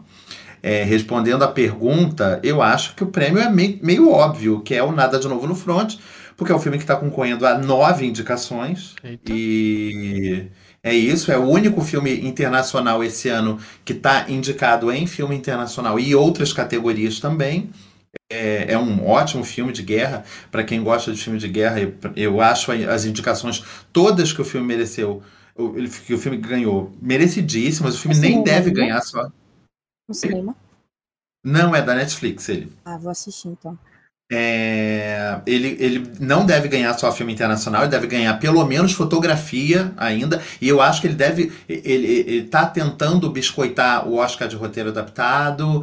E, e o Top Gun tá com as barbinhas bem de molho ali também. Eu acho que o Top Gun é o favorito, a som. Mas eu acho que Nada de Novo no Front, que acabou de ganhar o BAFTA, que é o Oscar da Inglaterra lá. Ele ganhou o, o, o prêmio de som deles. É, eu acho que o Nada de Novo no Front é a ameaça forte aí pro, pro, pro Top Gun em som. É isso, acho que é um filme que vai ganhar muitos prêmios e merece. Filmaço de guerra, quem gosta de filme de guerra, super recomendo. E tá na Netflix. É tipo Coração de Ferro? Não, é tipo 1917. Não assisti. Não assisti também. É tipo 1917. É, é, mas... Ao mesmo tempo que é muito legal falar com gente que entende de cinema, às vezes eu me sinto é, ligeiramente burro, porque tem muito filme bom por aí que eu perdi tempo assistindo filmes merda da Marvel por ser fã de quadrinho. Então eu fico meio tipo, caralho, o que eu tô fazendo aqui? Meu Deus. o, e, e, e, olha que eles só lançam um máximo de uns quatro filmes por ano, né? Imagina, tem muito tempo para você ver outras tem coisas. Muito tempo para eu ver outras coisas. é que a gente procrastina quatro... e fica assistindo coisas de novo, fazer o quê? É porque eu fico igual um idiota fazendo gold em arminha no COD. Nossa. É porque você vai ver quatro vezes Gato de Botas no cinema. Eu tô, tá eu tô chocado. Eu acho que ninguém no mundo foi ver Gato de Botas quatro vezes no cinema. Então, é, eu, eu, sou o tipo da pessoa que quando eu gosto de uma coisa, eu gosto de levar pessoas que eu gosto para ter a mesma experiência que eu. Nossa, Kelvin. Eu tenho outro amigo, meu melhor amigo é assim, ele, te, ele então, chega em casa, assim, ele te obriga a assistir. É... Então, tipo assim, eu, assim, eu fiz quase que a força minha noiva assistir é, The Dark Knight Rises de Batman. Cara, esse filme é maravilhoso. Ela, ah, mas eu não gosto de filme de ação, eu não gosto de filme de porrada. Tá, você vai assistir. Depois de 2 horas e 20, você vai falar se o filme é bom ou ruim. O Você Rise acha tem ele o melhor que o segundo? Isso. É o The Acha Dark Knight. ah, é o The Dark Knight, desculpa, não The Dark Knight Rises. The Dark Ah, Knight é maravilhoso. tá. Quer dizer, The Dark gente, Knight. a Anne Hathaway é maravilhosa, porém não é o melhor Tá. filme. Porém, não. É. é- Eu tava aqui achando estranho, eu falei, Eu- gente, eu- aquela eu- morte eu me da empolguei. Marion Cotillard, alguém gostou? Meu Deus. Eu exagerei um pouco, é The Dark Knight, não The Dark Knight Rises. É o segundo da trilogia do Nolan, né? Isso, Isso. isso. Ah, pra mim, o, pra mim é o melhor é o primeiro. Sai daqui. É, Não adianta. Eu amo, eu amo tanto esse filme. Quando meu irmão mais novo foi assistir, ele olhou pra minha cara e falou assim: Obrigado por ter me feito assistir esse filme. Eu amo esse filme. cara, principalmente de. E involuntariamente eu trouxe pro mundo de herói de novo. É. Cara, é. The Batman é tão, é tão gostoso de assistir, cara, que. Eu achei até desnecessário indicar ele, porque a gente sabe que o filme é bom, mas não vai ganhar porra nenhuma, mano. Desculpa, mano. É até injusto com o filme, cara. Acho que o filme não teve indicações indicações merecidas suficientes. O filme está indicado, acho que só a som, é, efeitos especiais. Eu acho que é só. Ah, e maquiagem. E maquiagem? efeitos especiais e maquiagem. Assim, Agora, maquiagem, esse porra, o que eles fizeram no Colin Farrell é do caralho. Sim, eu- até hoje, pra mim, se falar que é o Tony Ramos ali fazendo, eu acredito, porque aquela pessoa pode ser qualquer pessoa. Pode ser qualquer pessoa. Ah, é o Colin Farrell? Legal. Ah, é o Edson Celulari? Legal também, porque pode ser o Edson É a Inês Celulari, Brasil. Pode ser o... E Podia ser eu ali, cara. Podia ser É. eu. Podia ser total, podia ser um, qualquer coisa ali. A Tipo, parada é entregar o que o Colin Farrell entregou. Ai, entregar Não, ele tá fantástico no filme, tá fantástico. É, agora, faltou indicação, pelo menos em fotografia, que eu acho Fotografia e extraordinária. figurino ali também. Figurino e direção de arte. Então. E se era pra indicar um filme pop na categoria principal, que fosse Batman, né? Sim. Aí eu concordo. The Tipo, Batman. no lugar de Top Gun e Avatar, Batman, né? Que era Porra, muito no lugar de. Avatar, Com tranquilamente. certeza, com certeza. Mas assim, Na verdade- eu, eu acho na que verdade, minha- muito preconceito. Eu acho Sim, Existe, ainda há assim, muito porque, preconceito assim, com filme de herói. Negra foi indicado naquela época que eu dei uma bela de uma gargalhada na época, assim. Gente, eu, eu entendo o momento de Pantera Negra que ele representa, eu acho que todo mundo aqui concorda. Ele foi, ele foi um, assim, eu digo que é, um, é o live action de Rei Leão que todo mundo queria, né? Muito bom. Eu, eu gosto muito do primeiro Pantera. Só que assim, ele não merecia concorrer ao melhor filme. Que eu fiquei assim, gente, como assim? Não faz sentido isso. Como a, gente, The Batman é maravilhoso. Eu tenho até um meme até hoje, que é tipo, é André Surak da, na Fazenda com The Batman, você por aqui, vários Oscars atrás dela. Porque assim, merecia mesmo indicações, sabe? Hum, Muito bom. sem dúvida, sem dúvida. Eu, pra mim, aque, o filme do The Batman, aquilo é o Batman que eu já li em várias HQs quando eu era nova. né? É aquele Hum. Batman Pô, é o ano 1, carrancudo, aquela pegada no zero, no um. carrancudo, Exatamente, de jovem, um cara tô fazendo merda mesmo. é, um cara no começo da carreira. A gente já vê um Batman muito bem desenvolvido, assim, né? Tem muitas coisas. Eu, adoro- eu gostei muito desse filme. Merecia, né? Se aquele filme do Coringa mereceu, que na, pra mim, gente, aquele filme do Coringa não é o Coringa. É, um, é o Joaquin Phoenix dando um show de atuação, pintou a cara de palhaço e botaram lá, DC Black Label, é isso aí. Falei, não, gente, isso não é Coringa, assim, não é o Coringa ali, na minha opinião. Cara doido que pintou a cara de palhaço e venderam o que é aquilo mas não deixa de ser um filme maravilhoso, uma crítica social maravilhosa, né, em relação às doenças mentais e tudo. Mas não é esse o ponto, né? Provavelmente mim, você primeiro já leu a piada mortal. assim, não, esse filme umas coisas de a piada mortal, mas eu achei um filme muito mais todo mundo, assim, ele é bem diluído as coisas, né? É um filme bem, é um filme bem diluído, botou o nome dos personagens porque vende. Se você botar. Se o nome daquele cara, por exemplo, uma prova que o filme é bom, se o, o nome- o nome do filme não fosse Joker, fosse, sei lá, Bozo, ia ser bom do mesmo jeito, entendeu? Sim. Por Entendeu? que, que eu perguntei Patati se você... patatá. Por que, que eu perguntei Não, se, é você já ponto. leu... Por que, que eu perguntei se você já leu a piada mortal? Porque a já piada li, já. mortal, ela conta o Coringa, mas nos interlúdios dela, ela conta a história de um comedi comediante falido e que enlouquece. Então, a minha visão é que eles usaram os interlúdios de piada mortal pra criar o Joker, que é o do jo Joaquin Phoenix. Que, cara, poderia ser qualquer pessoa ali, cara. é um filme do caralho. Mas é aí que tá, cadê o Coringa? Eu não Não, quero é, qualquer não, pessoa. não, não é, Tá, é. é uma história Não do, é fã de que está entre o. Coringa, mas, não é do eu, Coringa. como em fã, isso eu posso estar sendo uma chata, o filme é maravilhoso. Não é, não, não A dizendo nerdola, mas nerdola eu ativado. Joker. Eu, eu quero ver aquela. Ah, eu quero ver isso. Eu tenho um post até aqui. Entendeu? Eu queria aquilo. Queria um Se quer contar a piada, mas então põe o capuz vermelho, que ele foi o capuz vermelho, coitado, pra poder pagar as coisas da esposa grávida. Sim. Eles mudaram É. de esposa grávida pra mãe doente. Então, assim, esse é meu ponto. Ali não é assim, pra mim aquilo ali não é o Coringa. Pra mim aquilo ali é um cara problemático, né, que tem todas as doenças, sofre um preconceito sinistro. É uma crítica social incrível aquele filme. Que, na minha Fudido, opinião, The Batman fudido. também é uma crítica social muito boa. Um cara que Sim. começa a enxergar os privilégios, um cara que começa a ter, começar a ter uma consciência de classe, começar a ser um Batman mais humano, né? A gente vê o cara literalmente era um cavaleiro das trevas. O cara era um, tipo assim, ele era o, o, a galera do, do cidadão de bem, bandido bom, bandido morto. Ele era dessa galera. No final, ele literalmente vira um símbolo da justiça. A simbologia que é ele subindo pra luz, cara. E a Pô, é única do caralho. cena que ele aparece É na caralho. luz é quando ele literalmente salva Gotham. Então, assim, é toda uma simbologia que o filme merecia. E aquilo ali é uma coisa da DC. Você vê a DC Comics ali. Você vê o Batman. Não é, não é uma coisa meio soft, diluída. Não, é o Batman que tá ali. E ele merecia. Eu acho que por isso que às vezes The Joker ganhou. Deu uma diluída no, no geek. Tem coisa geek que é muito boa, cara. Eu ainda acredito, rezo todos os dias, que nós vamos ver a última caçada de Craven no MCU. Eu rezo todo dia pra isso. Quem não conhece essa HQ, leia. A última caçada de Craven. Aquilo sim é que é uma história boa do Homem-Aranha. Isso tá chegando, fica calmo. Não, O problema é que- tá, tá, O olha, problema é que o Craven pode vir a ser o James Momoa no MCU. Esse que é o único problema. Não, não brinca com isso, não, pelo amor de Deus. Meu Tá? Deus. Não brinca. Pelo amor de que eu Deus. não tô brincando.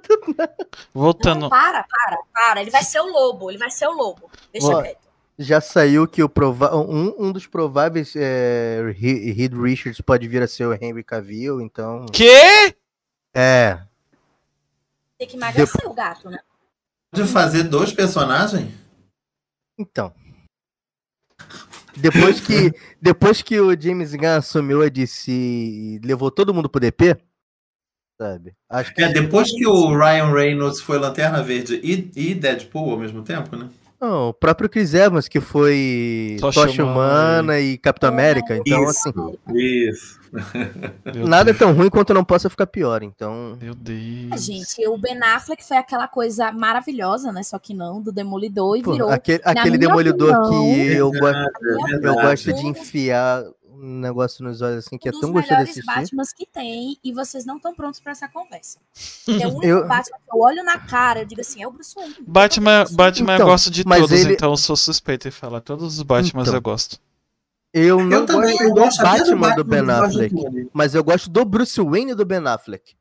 Isso, é isso, é isso.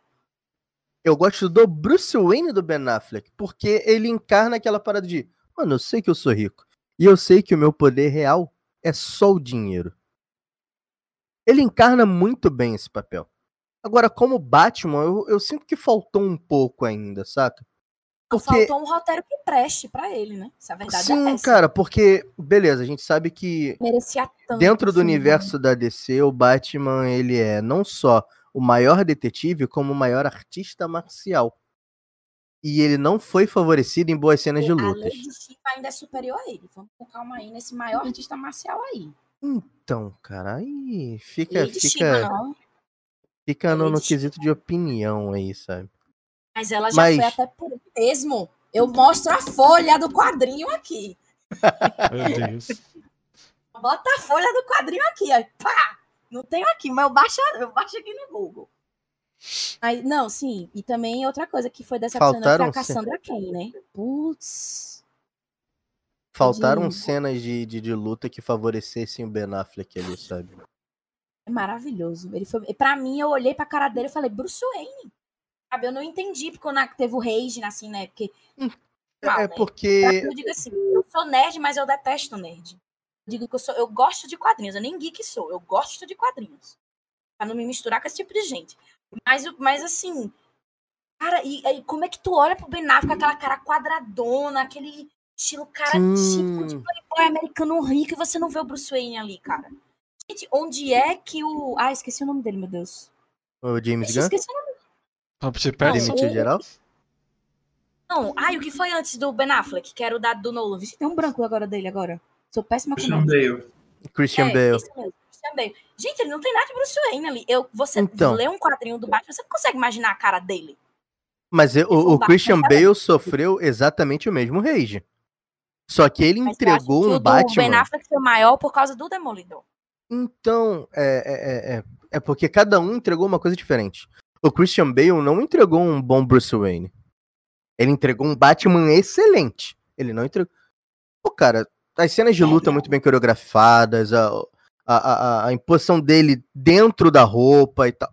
Cara, são Aquela excelentes. voz de fumante, né? De Regina Rouca. Pô, aqu- aquela voz que ele finge que ele tá usando um alterador de voz, né? Como o Batman diz usar, então. E ele fez. na- Então, tem certas coisinhas ali que, tipo, o cara soube entregar. O Ben Affleck, como eu falei, ele, ele entregou. Ele, ele, eu acho que ele focou tanto no, no Bruce Wayne que ele acabou esquecendo do Batman, sabe? Ou não escreveram muito bem o Batman pra ele, mas escreveram muito, tanto é que esse universo atual da DC ele é mais focado no Bruce Wayne do que no Batman em si. E no interrelacionamento dele com os Batman outros. vs Superman, minha gente. Pelo amor de Deus, não teve nem o que É. salvar ali. Acho que o que salvaria, o que salvaria esse filme era ter cancelado ele mesmo, mas isso aí é uma conversa que nem todo mundo tá preparado também. É, é true, é true. Mas voltando pro Oscar e música. Canção? É Você diz outra canção. Canção, é. A canção é a música que você ouviu hoje. Eles dançam nato, nato, nato, nato, nato, nato. É isso que vai ganhar.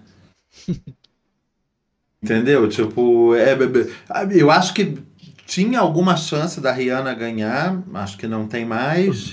E tinha alguma chance da Lady Gaga ganhar, acho que não tem mais. As músicas não ficaram. Não, não ficaram, né? E o, o- o- na verdade, eu acho que o RRR ele precisa de um prêmio.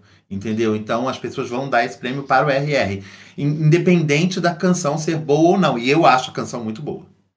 O problema é isso soar quase que como um prêmio de consolação, né? Ah, mas é lógico. Mas, gente, o prêmio da Angela Bassett é um prêmio porque ela não ganhou pela, pela Tina Turner há 30 anos atrás. É isso. Não é porque ela é a rainha de Wakanda. Rainha de Wakanda, Wakanda foi por um acaso. Se ela estivesse fazendo, sei lá, a rainha da, da- da- de Copas do Alice no País das Maravilhas, ela ia ganhar igual. É tipo o regresso do, do Leonardo DiCaprio. Eu ia falar É. isso agora. Eu ia falar isso Olha, aquele agora. filme é o regresso, é, é o, é o desprogresso. Que, ai, que filme chato. Então, cara, eu levei seis dias pra até assistir hoje esse filme. por ter ido ver esse filme. Quem Ela te ela condena? diz assim, ela joga na minha cara. Lembra daquele filme do DiCaprio? Eu disse, tá bom, mãe, tá bom, já entendi. O filme não é muito bom. Mas era- Eu é, levei seis dias pra bem ver assim, esse se filme porque eu pausava e levava um cinema. tempo, continuava assistindo. No Não, eu- cinema. Uns amigos se juntaram aqui em casa. Mano, vamos, vamos todo mundo querendo ver, vamos, fomos, viemos aqui pra Foi um casa. regresso. Mano, deu 40 Você minutos de filme. Lobo de Wall Street, gente. Era, era isso aí. Mas- pô. Quem que tava concorrendo com o Lobo de Wall Street? Ele, só- ele, só- ele, é, foi o cara que fez o Newt em A Garota Dinamarquesa, se eu não tô enganada. Então não, Não, tinha não, como. ele- Foi esse que ele ganhou? Não, não, ele perdeu pro, pro Matthew McConaughey no Clube de Compras Dallas. Era- eram verdade, filmes que não. verdade. Mesmo que fosse muito foda, não tinha como ele ganhar. Então, assim, era, porra, é- era muito. Era mu- muita gente muito foda ali. Então, porra, Lobo de Wall Street é uma atuação foda? É do caralho. É digna de Oscar? É digna de Oscar. Mas não tinha como dar pra ele. Eu acho que ele não ia ganhar nunca pelo Lobo de Wall Street pela natureza do personagem, entendeu? Tipo assim, é, uma digna de Oscar? É digna de Oscar, mas tipo, É uma natureza muito controversa é pra um- ser premiada. é, gente, ele cheira cocaína na bunda da Margot Robbie, gente. Eu acho meio puxado pra ganhar o Oscar, entendeu? É, vamos, vamos lembrar Ah, que então o- dava o no DiCaprio- Titanic, eu prendo se for capaz. Pô, prenda-me se for capaz é do caralho. A- cara, Eu- eu, eu vou, eu vou até um pouco mais embaixo. Eu amo É, Titanic. É sério, prenda-me se for capaz é Eu o gosto, meu filme favorito. É o meu filme favorito. Da vida? da vida não, mas é o filme que, tipo assim, é. Do DiCaprio? Do DiCaprio. DiCaprio? Sim. Cara, uma atuação dele que pouca gente fala, mas é. E também é altamente controversa é o Sr. Candy em, em Django. Mano, Então, pra mim, o Oscar tinha que ter vindo por esse filme aí. Porque o que, que acontece? Eles deram o Oscar pra uma pessoa do elenco do filme, que foi pro Christopher Waltz. sim. Entendeu? Que já tinha ganho pelo Bastardos Inglórios. Não precisava ter Não ganho precisa- outro, né? Não precisava. Eu acho que E esse assim, Oscar. A cena, Oscar da, podia- a cena eu- da eu- venda é incrível, porque muita gente não repara, mas ele corta a mão, porque ele dá um soco no copo na Uhum. mesa. E continua a cena como se porra nenhuma tivesse acontecido. Mano, Pra mim, o entrega Leonardo, o Leonardo DiCaprio só podia ter perdido aquele Oscar pro Samuel Jackson, no mesmo filme. no mesmo filme. Pro Christopher Waltz, nunca. Entendeu? Tipo, pro Samuel Jackson, ok. Ou o Leonardo Era DiCaprio. entendível. Era entendível perder Entendeu? pro Samuel L. Jackson ali. Era É, entendível. até porque tem, tem Não, todo aquele negócio. Samuel Jackson é maravilhoso, nunca só foi indicado pelo Pulp Fiction, entendeu? É isso. Outro clássico, outra coisa incrível que o cinema nos proporciona. Porra. O Tarantino, de vez em quando, gosta de trazer coisa boa pra caralho pra gente, né? Eu sou suspeito, porque sei lá o qual é o filme. O filme que eu gosto menos do Tarantino é o Django Livre. Os outros eu adoro. Então, é pra, pra ser o que você gosta menos, ele ser bom pra caralho, é complicado. Exatamente. Tarantino fez Kill Bill também, né? Kill Bill. é Will Kill Bill. Pulp Fiction, O Bill é é, Bastardos. Inglórios. É Também carta muito de bom. amor pelo, pros animes. Pra mim, que o Bill, ele, sei lá, ele falou assim, eu vou fazer uma carta de amor pra Toei Animation, ao Estúdio Ghibli, sabe? Anime, pra, e, e principalmente pros animes de tipo, de lutinha. De lutinha um pouquinho mais adulto, né? Porque tem muito sangue e tal. Então não seria um mangá shonen, já seria pros mangás Não, não. É, seria um senenzão bem Seria um na vibe assim. Samurais ali, querendo disputa de poder e sangue. É muito bom. E assim, vamos assim, eu sei que a gente tá. Mas quando veremos o live action de Vagabond, por favor? Apostas aqui. Eu acho que nunca, né? Mas vamos lá. Desculpa, não conheço a obra. Desculpa mesmo. Conhecem Vagabond? Não, Não. conheço. Gente, Sou vagabundo nesse Sou caso. Nesse é, caso, eu sou só um vagabundo. É, é um mangá extremamente bem desenhado pelo Takehiro Inoue. Assim, pra você ter uma noção, o cara desenha tão bem. Pra mim, não tem, não, não tem como ser anime. É que nem você animar o Alex Ross. Não tem como. Tem que ser É... live action. Nesse naipe, o cara. Ele, e ele conta a lenda do.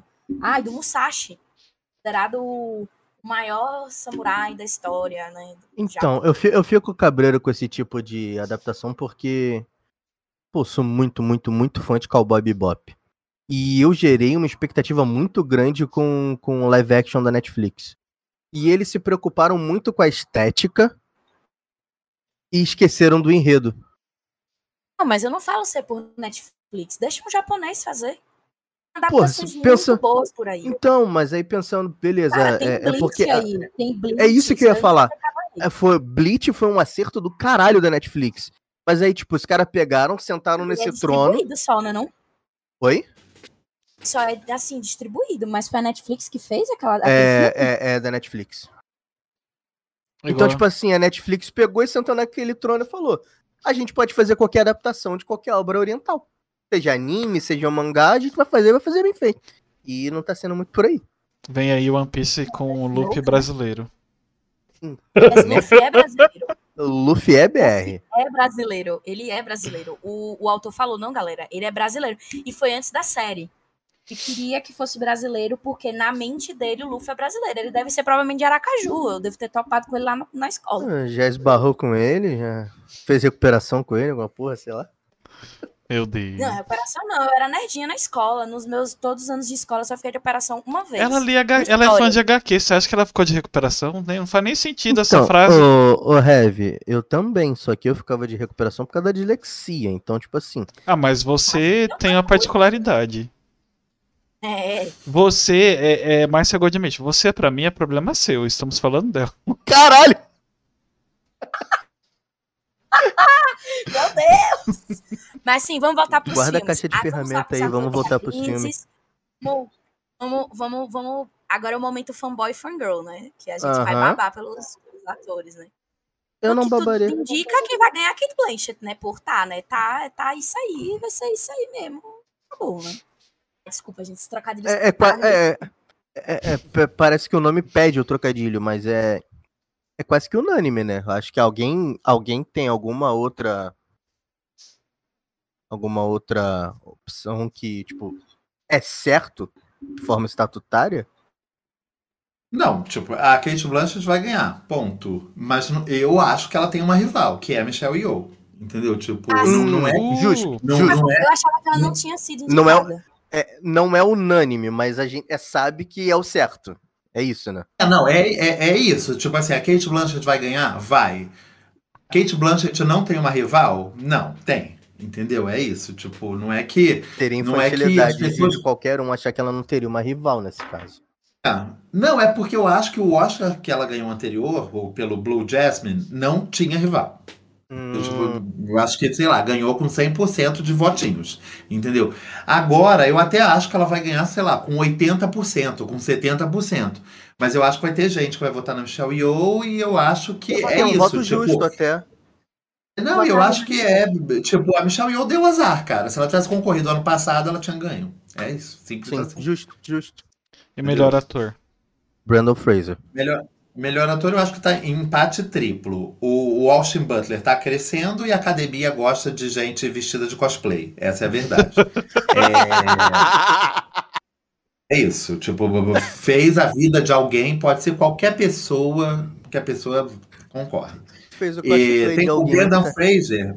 É, eu vou deixar o Brendan Fraser por último. Eu acho que o, a essa altura do campeonato, eu acho que o Colin Farrell tem menos chance do que já teve. Eu acho que ele ainda tem alguma chance, mas eu acho que ele perdeu o BAFTA na casa dele, entendeu? Eu acho que isso ficou mais difícil. E perdeu exatamente para o Austin Butler. É, o Austin Butler é isso, ele tem a narrativa a favor dele. E a narrativa dele é isso: estou fazendo um cosplay. O Brendan Fraser, eu acho que durante um bom tempo eu achei que ele estava na vaga que era do. que já fo- foram do Michael Keaton, do Mickey Herc e do Ed Murphy. Pessoas que foram indicadas e que era isso. Tipo, o prêmio de vocês é a indicação, é isso aí, vida que segue. Beijo. Só que eu acho que o que, que tem a favor do Brandon Fraser que não tinha a favor dessas pessoas. O Brandon Fraser, ele vem de, de um passado de violência. Tipo, é uma pessoa que ficou muito afastada da indústria por conta de assédio sexual e tudo Ah. mais. E o Brandon Fraser, ele é, ao, ao contrário dessas três pessoas que eu citei, uma pessoa que vem de humildade. É uma pessoa que, tipo, você tá vendo ele, não, é nem, não tô nem falando na baleia. Tipo, você vê ele no discurso e tal, ou no palco, Ele É vem uma de uma pessoa que- superação ali, ele uma. vem de superação, ele pede colo. É uma pessoa que claramente é uma pessoa humilde, tá ali porque, tipo, muito agradecido por estar chegando, por ter essa nova chance e tudo mais. É, eu acho que a essa altura do campeonato, o Austin Butler tá um pé na frente dele.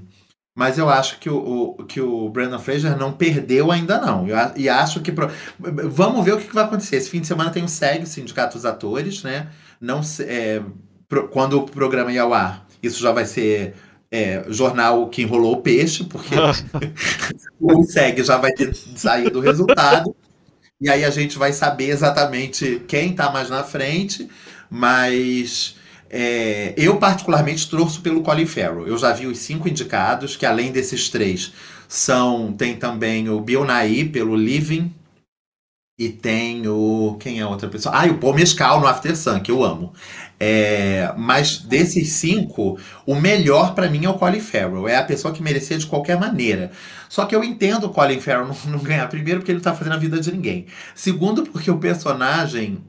Ele é dramático, é forte, mas é um personagem que tem uma comédia muito forte, uma coisa do absurdo, uma coisa do, do, do tipo do surreal, entendeu? E a academia gosta de filmes dramáticos, principalmente interpretação. Dramático, dramático, a pessoa tem que estar fazendo drama, entendeu? É, é isso.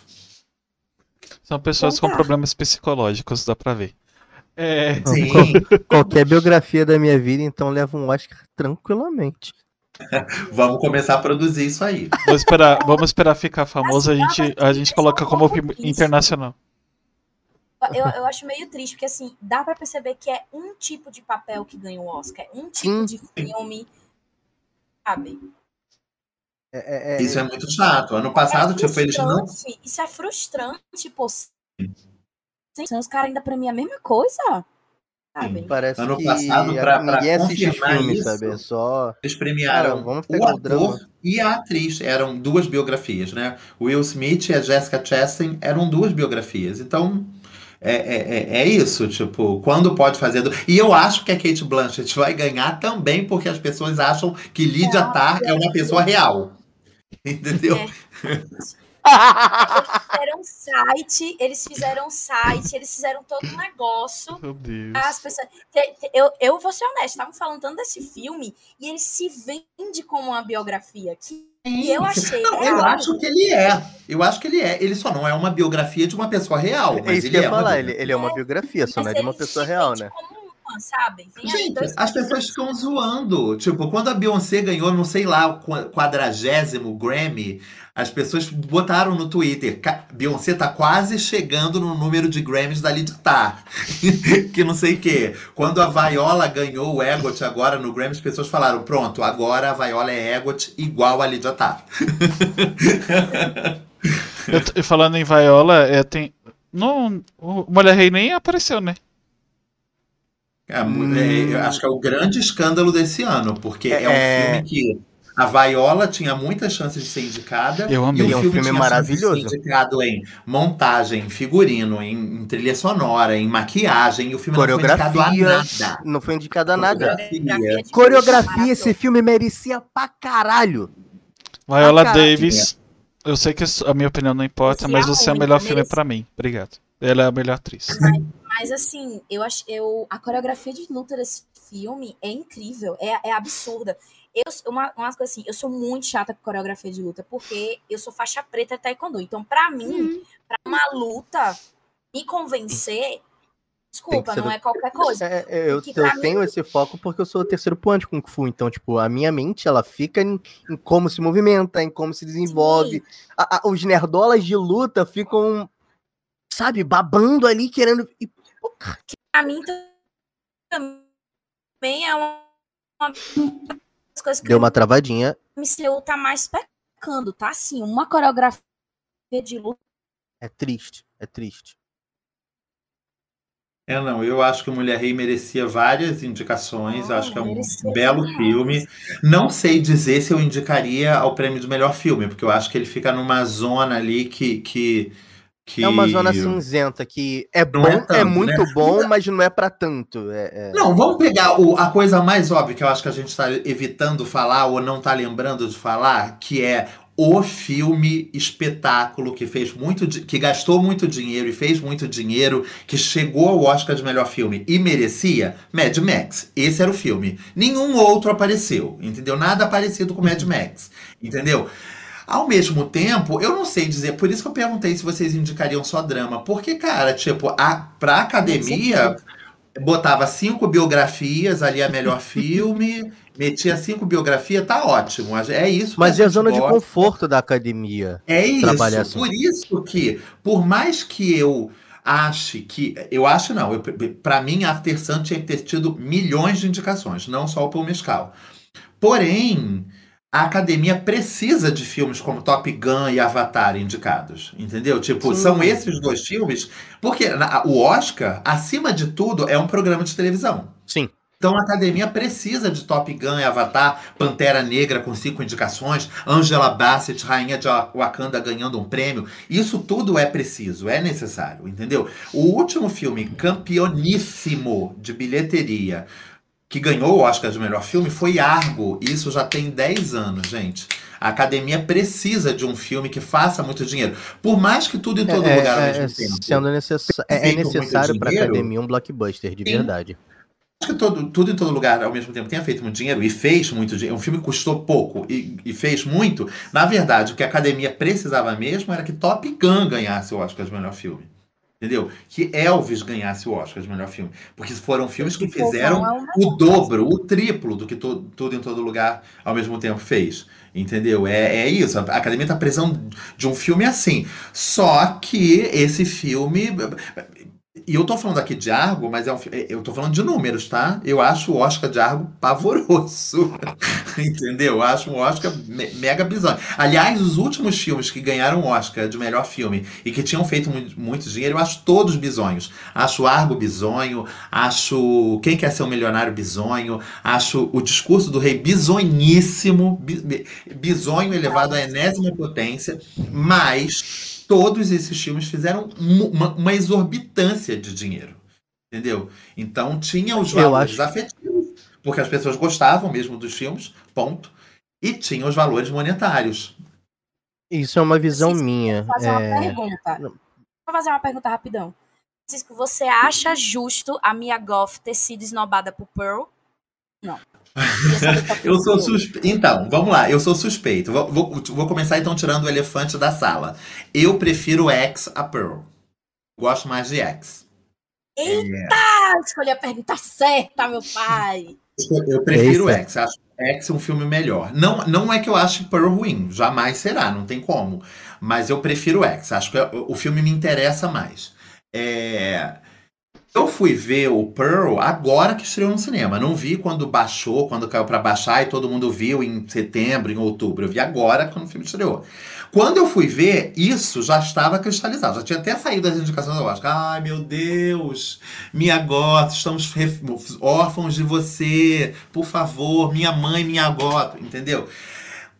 Vou também eh, te eh, responder respondendo uma outra coisa. Dessas atuações de terror é, vem sendo esnobada nos últimos anos, a que eu acho mais pecaminosa não ter acontecido é a da Lupita Nyong'o pelo nós. Aquilo dali para mim é Ai. é assustador. Até porque a Lupita para mim ela não tinha nem ter sido indicada, ela tinha que ter ganho o Oscar, é diferente. Concordo. Era só para chegar e entregar. As outras é, é. só para decoração da mesa. Era só para constar. A Lupita além de tudo estava num ano fraquérrimo, onde eles indicaram pessoas bizarras, entendeu? Tipo, a, a, aquela. Qual é o nome daquela menina? Esqueço o nome daquela menina. É, do Harriet. Ai, esqueci. Harriet. Me lembro desse é. filme. Ai, gente. Eu tô com tanto trauma da academia, vou ser bem honesta. Quando fala assim, ah, é filme de Oscar, eu, vixe, vou ver não. Eu, eu várias vezes faço assim. Ai, Cynthia Erivo. Eu acho essa garota qualquer coisa, e no Harriet eu acho que ela tá especialmente péssima, entendeu? E, ou seja, tinha isso, tinha tinham outras indicações bizarras. Tinha a Charlize Theron naquele O Escândalo. Eu acho aquele filme terrível. Acho o filme ruim. Eu, eu, lembro desse ano. Eu lembro desse ano. E acho, e acho a Charlize, coitada. A Charlize é uma grande atriz, maravilhosa atriz. merece indicações quantas forem. Mas nesse caso, eu preferia muito a Lupita. Entendeu? A Mia, eu gosto muito dela. Acho que ela tá muito bem. Mas eu gosto absolutamente. Eu, eu tenho absoluta certeza que eu gosto menos do que todo mundo. Porque as pessoas realmente, tipo, ficaram possuídos. Eu, eu, eu entendo a, o, o, plano final com um sorriso, o um monólogo. Acho tudo muito forte. É, mas acho que isso tudo também é muito proposital para chegar naquele lugar. Entendeu? Tipo assim, vamos criar uma coisa icônica? Vamos. Não me parece muito orgânico. Mas ela tá ótima. E ela é. Tipo, pra, pra, pra falar uma, uma coisa, não sei se vocês já viram o filme Emma, que é uma das milhões de adaptações desse livro da Jane Austen. E é a última que, que onde a Emma faz, era feita pela Anya Taylor-Joy. A Anya Taylor-Joy tá maravilhosa no filme. E a melhor amiga da Anya Taylor-Joy... É, não, ela não faz. E a melhor amiga da Anna Taylor-Joy no filme é a Mia Goth. Pra mim, essa é a melhor interpretação da carreira da Mia Goth. Porque ela faz, tipo, aquela, aquela amiga burrinha que a gente já viu em mil novelas e mil filmes. Ela tá fantástica no filme, fabulosa. Foi nesse filme que eu virei e falei assim: nossa, essa garota é foda. Então, para mim, X e Pearl não são necessariamente novidades. Mas eu acho que ela tá muito bem. Só que essa categoria de melhor atriz, além de tudo, ela foi uma categoria muito bizarra esse ano, né? Tipo, a Viola ficou de fora, Danielle Deadweiler no Tio ficou de fora, que é uma, é, tipo, é uma, uma bela interpretação numa biografia também, entendeu? Contando a história de uma pessoa histórica, né? Tipo, uma, uma histórica ativista dos direitos civis dos negros, entendeu? Então foi uma categoria onde ficou muita gente de fora, onde todo mundo que entrou parece que merecia entrar, e, e ficou de fora muita gente que também merecia entrar. Então, é, é, é, a melhor atriz esse ano tava puxado mesmo. Ao contrário de melhor ator, que a impressão que eu tenho é que, tipo, meio que entraram pessoas ali que estavam passando pela rua, entendeu? Não, é, é, é porque assim, tem, Mulher Rei também tem aquela coisa que tem muita coisa histórica. Apesar, eu, eu não sei se a pessoa que a, Viola. Que a, ele- a Viola interpretou existiu, aquela mulher em específico.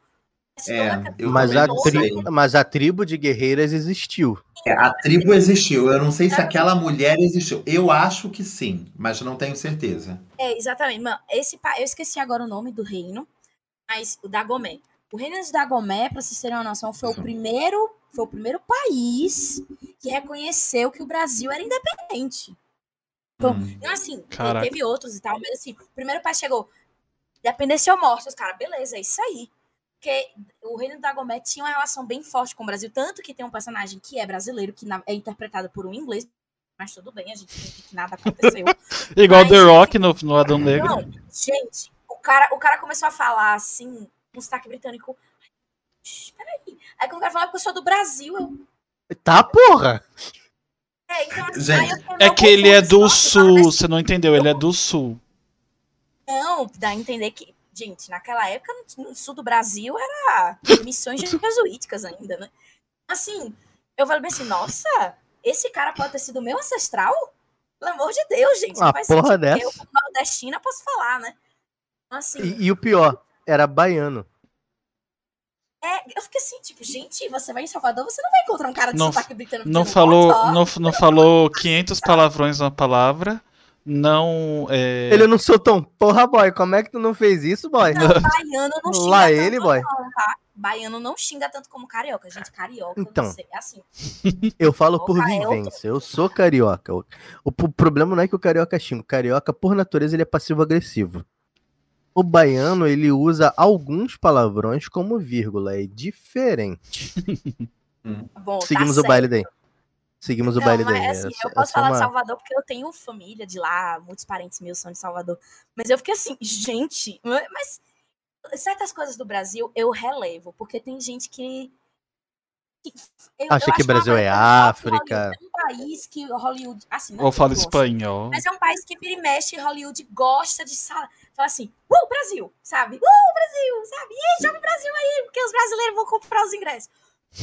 Não existe uma preocupação de representar, tipo, sabe? Quando eles Joga o Brasil aí que é brasileira, 200 tá lá, milhões fácil. Aí tá resolvido. Uma coisa assim, que eu, eu acho ela uma excelente atriz, tá? Vem de uma família de atrizes maravilhosa, Gabriela Crave Canela aí, né, da, da titia Sônia Braga, que é uma grande atriz, assim, fez filmes maravilhosos. Não sei nem se ela chegou, acho que nunca concorreu como filme internacional, né? Não, mas eu acho que, assim, tem umas coisas de, de Mulher Rei que eu acho que merecia mesmo estar lá. Porque é um filme, como você falou, a, a galera gosta de cosplay. E ela fez um cosplay. É, aquilo foi, Uhum. você falou, foi bizarro, bizonho, não faz o mínimo de sentido pra mim. Mas tem um. Mas faz, tipo, eu acabei de citar Mad Max, né? Eu acho que faz algum sentido quando a gente lembra que Mad Max teve 428 indicações ao Oscar, mas a Charlize não foi. Então. É puta que É, parivelmente incrível que isso tenha acontecido. a- é- não, isso é bizarro. Tipo assim, coisas bizarras. Tipo, a chegada ter 48 indicações ao Oscar, mas nenhuma delas ser pra Amy Adams.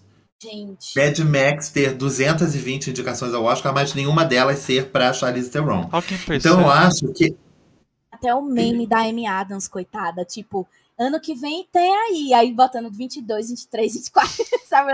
A Amy Adams é o novo Leonardo DiCaprio, né, gente? Quando ela ganha, quando ela for a favorita, que nem ele era lá por lutar com o urso, a gente vai ficar tipo, é, esse é o ano, saiu, vai sair, que não sei o quê. Enfim. E aí, ba- eu acho. É, eu acho que tá na hora que- da gente dar um urso pra ela lutar, né? Sim, sim, sim. Não, daqui a pouco. Eu falo sempre, eu falo, gente, tem que pegar essas meninas bonitinhas aí, Saoirse Ronan, Amy Adams, bota elas pra fazer a primeira enfermeira cega e manca. E quando elas fizerem, elas vão ganhar Oscar, Nobel, Quito de Gramado, vão ganhar tudo, entendeu? Tipo, é isso. Premiações. Brinquedo de muitas, e eu garrafa. Você tá de fralda, Heavy? Porque eu acho que você vai se mijar, cara. Cara, é muito Ai, meu isso. Deus. Não, é, faz assim, bota assim, Amy Adams, como, sei lá, Maria Leopoldina no Brasil. Bicho, é Oscar na certa, mano. Ma- Madre. Teresa de Calcutá, pronto. Faz a biografia da Maria eu acho. Leopoldina no Brasil, Eu sabe? acho. Já deve ter, tipo assim, uma pilha de roteiros, tipo assim, olha, essas mulher que velhinha, se você não ganhar ela, se você não ganhar um Oscar pelos próximos 10 anos, você já pode começar a interpretar essas velhinhas aqui que foram pioneiras, entendeu? Então, É uma É lista isso, de é idosas históricas, assim. tipo Madame ido- Courrier. idosas históricas. E por aí vai. Ah, eu E, e- mas Sim. assim, eu acho que é, biografia também, eu acho que teve outra que ganhou, que foi da moça do. Ah, eu esqueci o nome dela, da Julie Garland. Gar- Garland. é, que fez Ah, então, o- do ano da Lupita. Foi, Esse a ano que você tá Michelle falando é o ano da. Lupita. Muita A gente sabe que ela vai ganhar, mas não é justo. Vocês estão reparando um padrão no Oscar sobre essas coisas? Ninguém tá reparando Ah, esse padrão? Há 95 anos, né? Porque Rocketman não foi. Pra mim, tantos filmes que, assim, na minha opinião, medianos e bons, assim, ganharam. Porque Rocketman não foi, gente. Porque o cara tá vivo. Tem uma opinião, é porque a pessoa tá viva. Não é nenhuma opinião, é um Assim, de fato mesmo, né? É literalmente Ela até travou. ilha todas, sabe? Tanto que. Eu travei? Deu uma travadinha. Rebobina. Mas eu tô dizendo assim, Rebobina é dois absurdo, segundos só. Mano, e o cara não ter concorrido. Uma coisa que eu fico. Ela foi silenciada. Internet machista. Não Tá estamos te difícil, ouvindo. não. Não Agora, estamos. tá me ouvindo? Agora sim. Agora sim. Agora sim. Não, assim. Foi tão absurdo o cara não ter nem concorrido a melhor ator que até o cara, o. Joaquin Phoenix, foi no ano do Joaquin Phoenix. Ele falou: Não, Foi, Fulano ali, o, o Taron, Tagon, não sei falar o nome dele. Aham. O talo. Esse cara foi muito bem. Ele, fa ele falou dele no discurso. E ele ter sido renegado daquele jeito, porque o Elton John tá vivo. Entrevista, eu acho que é do diretor, não me lembro agora de alguém. Eles toda hora na, na premiere do filme, eles ficavam olhando pro Elton. Quando eles viram o Elton chorar durante o filme, cara, a gente acertou. É, tipo, a gente tocou a pessoa que tinha que ser tocada. É, a pessoa que tinha que se emocionar mesmo vendo a sua história, vendo o filme, era ele. É, E pra mim o ponto. Eu não, eu não assisti, eu só assisti o Bohemian. Eu ia assistir Elvis hoje, né? Mas eu tive os meus imprevistos técnicos. e. Assim, é, mas, poxa. O, ca- o cara mostra o lado bom do Elton John. O, ca- o cara mostra o Elton John no fundo do poço. Mostra toda a história dele lidando com a sua sexualidade. Cara, é maravilhoso, assim, tipo. E, e o cara simplesmente foi renegado porque, como o cara falou, o Elton John tá vivo. Caraca, você tem que homena- homenagear o cara em vida. Não, O e cara tá sabe, vivo, dá pra- sabe qual é o, o- No fim das contas, como é que eles consertaram isso? Eles foram lá e deram um Oscar de canção Elton John. Ai, meu Deus. É absurdo. É, tá vendo? Revoltada, então- sério. Você. A gente vai premiar você mesmo. Pra prêmio de consolação, não ganha uma coisa, você ganha outra, nada a ver. Se bem que ele merecia, Isso, mas. pelo menos ele sabe que Você prefere que- corações Sim, você prefere que deem um prêmio pro falso você ou pra você mesmo? A gente vai dar pra você mesmo, não precisa dar pro para quem tá fazendo você. É, Mas não, pelo- cara merecia demais. Eu acho, eu acho esse cara um excelente ator, assim. Eu também acho. Eu acho que agora é sério, é tipo. Hollywood tem uma tradição que é o seguinte: as mulheres geralmente elas são consagradas antes, consagradas cedo, né? São, as meninas geralmente são premiadas com 20 e poucos anos, com 30 e poucos anos, e os homens são mais tarde, né? Então acho que esse rapaz ainda vai chegar a algum lugar. Leonardo DiCaprio, gente, só ganhou depois que passou dos 40 e tal. O que aconteceu lá com o, o garota dinamarquesa, que não ganhou pela garota dinamarquesa, foi muito exceção à regra. O Austin Butler, se ganhar esse ano, vai ser uma coisa completamente fora da curva, porque Uhum. a academia não costuma premiar homens abaixo dos 40, geralmente é depois dos 40 só. Outro padrão, né? Não vou nem falar qual é. Deixa pra lá. É, Não, padrão, é isso mesmo, com M maiúsculo, inclusive, esse padrão. É, o padrão de premiação da academia é tipo o padrão de namorado do Leonardo DiCaprio, né? Exatamente, é isso daí. O Leonardo DiCaprio é o votante padrão da academia. ai meu Deus. É o rótulo. Mas vocês já perceberam, mas, mas uma coisa que o Francis falou é real. Vocês já perceberam que tem em atriz, atriz, às vezes até eu acho que no coadjuvante é até mais gritante. É, eu tava falando da Hailey, tá? gente, a Hailey concorreu com 14 anos ao Oscar de, de atriz coadjuvante por Bravura Indômita. Uhum. É tipo, eles realmente gostam de premiar mesmo as meninas muito novinhas. Aquela menina do Pequena Miss Sunshine também foi super Uhum. novinha, aquela menina. Não, esse negócio de crianças indicadas é até mais gritante. Tipo, na história do Oscar, não sei quantas meninas já foram indicadas ao Oscar. Crianças mesmo. Acho que só um menino. Um, não, dois, minto. Foram dois meninos. Um nos anos 30, uma coisa assim, Quarto de Jack. e um nos anos 70. Quê? Ah, não, do, do- ah, ah, eu achei que o do quarto de Jack tinha ido. Não, do quarto Jack não foi. E eu já estou me consertando aqui também, porque o menino do sexto sentido também foi. Então foram três meninos. Entendeu? O, o, o menino do sexto sentido foi a último, o último menino criança a ser indicado ao Oscar. O do quarto de Jack foi um escândalo, inclusive, porque todo mundo achava que o menino seria e o menino não foi. É, a Brie Larson ganhou, cara, esse Sim. ano. Né? Agora, as, a menina, toda hora, toda hora tem uma criança menina aí sendo indicada. Eu vou ter... Sempre. É. Vamos terminar com essa. com- bem baixo mesmo, bem pesado. Fica essa crítica aí. Sabe, homens brancos, velhos, que premiam meninas, novinhas ou velhos, e É, brancos e lá lá lá. Fica aí pra vocês pensar, tá bom? Vamos terminar Não, o episódio. lembrando Vamos... ah, ah. Sempre lembrando que esse ano, do- das 20 pessoas indicadas ao Oscar de atuação, só duas são negras. Então a gente está quase retrocedendo de novo. É, é, vamos lá pensar assim, sabe? Fica essa reflexão aqui do lacre. Daqui pra frente é só, pra trás. Só pra trás. depois, assim, uma coisa, outro, eu acho que também um ponto triste também pra gente acabar é, depois do que aconteceu com o Will e o Chris Rock, acho que é como o, o, o Tech falou, daqui pra frente é só pra trás, assim. Porque aquilo ali, eles meio que encararam como uma coisa muito escandalosa, sabe? É, para eles foi, tipo, muito mais, é, é muito mais vergonhoso o que aconteceu com o Will Smith e o Chris Rock do que eles premiar um cara que tava no auge das acusações de, de abuso. Eu acho que foi o. é, não sei o que, Affleck, que ele ganhou, ele ganhou no ano depois da. Que a Brie Larson entrega o, o Oscar pra ele assim. Uma Hum. delícia, o Oscar, seu desgraçado. Ela entrega assim. Porque, ou seja, os caras entregam um cara que tá sendo basicamente com um guilty de culpado de, de assédio, abuso sexual, mas o cara defender a esposa ao vivo, não, aí é too much, não pode. Decidi É, que então, não vou assim, lançar é o episódio mais. Mentira. É, eu acho Mas que é não vai ter como tá icônica, É monetizando. uma cena icônica do Oscar.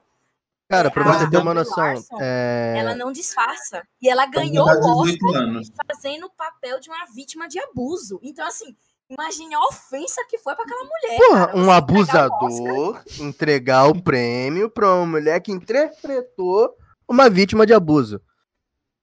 E o cara que entregou pra Bri também era acusado? Não, eu acho Eu que. não é, sei quem entregou pra Bri. Eu acho que quem entregou para abrir. Eu acho que quem entregou para abrir foi o Leonardo DiCaprio, não foi? Foi isso? Não. Ela ganhou em 2016 e ele ganhou depois, não. Não sei quem entregou. Então ele ignora, ganhou antes. ignora essa loucura, foi um delírio coletivo, então. Eu É. acho que foi. Não, mas é que eu esqueci. Eu acho que é Cassie Affleck o nome dele, alguma coisa assim. Casey, ele ganhou em Casey 2017. Affleck. É o Casey Affleck. foi ele que ganhou. É, Foi Casey Affleck. Aí ele tava num escândalo absurdo, ele ganha um Oscar e por, por, por, por um tipo de acusação que foi o que ela militou contra no ano anterior. A minha, aquilo ali, e assim, é uma atriz que, como tem um filme da, da Capitã Marvel, os nerdola imbecil, né, fica falando muito coisa, mas pra mim, e atriz, cifra de atriz, aquela mulher pisa na maioria das do MCU. Olha que o MCU tem muita atriz boa. Aquela, hum. gente, quem assistiu o quarto de Jack, Nossa. aquela cena da entrevista, eu falei bem assim, foi aqui que ela ganhou esse foi o, o tape que mandaram do filme pra, pra ela ganhar. É, é, ela, ela não, analisem aqui. Não, exatamente. Para mim, o que eu gosto muito da Bri é que ela é aquela. Ela não faz. Oh, meu Deus! Ela não. No, você olha no olho e você consegue ver tudo que se passa na mente do personagem dela. Assim, é. é ela, ela, não, ela não atua tanto com o rosto, ela atua muito mais com o olhar e com a eternidade do momento. Não sei se vocês concordam comigo, assim, mas aquela cena que ela faz a entrevista, né, depois que ela volta para casa, caraca, mano, aquilo ali é dilacerante, assim, você sente a dor, é, as lágrimas vão caindo, e, e ela não mexe a boca, não mexe nada, só vê o olho, assim, gente, aquela mulher foi genial naquele filme. Tem gente que diz que ela não tem a capacidade de atuar, eu assim, a gente, pelo amor de Deus. Confesso ai, que eu gosto da Brie Larson desde Scott Pilgrim vs. Against the World, então... Eu tenho um HQ completa aqui comigo. Que é um, é um filme bem divertido. Sim. Né? É muito bom também. É, é, um filme de pura diversão, cara. Não, não adianta. Esse foi o episódio mais longo da temporada até o momento. e tiveram categorias que a gente não falou e não vai falar, infelizmente. Mas esse ano, graças a Deus, falamos das atrizes, que ano passado a gente divagou, mas esse é o nome do podcast, não devagar, mas papo incerto.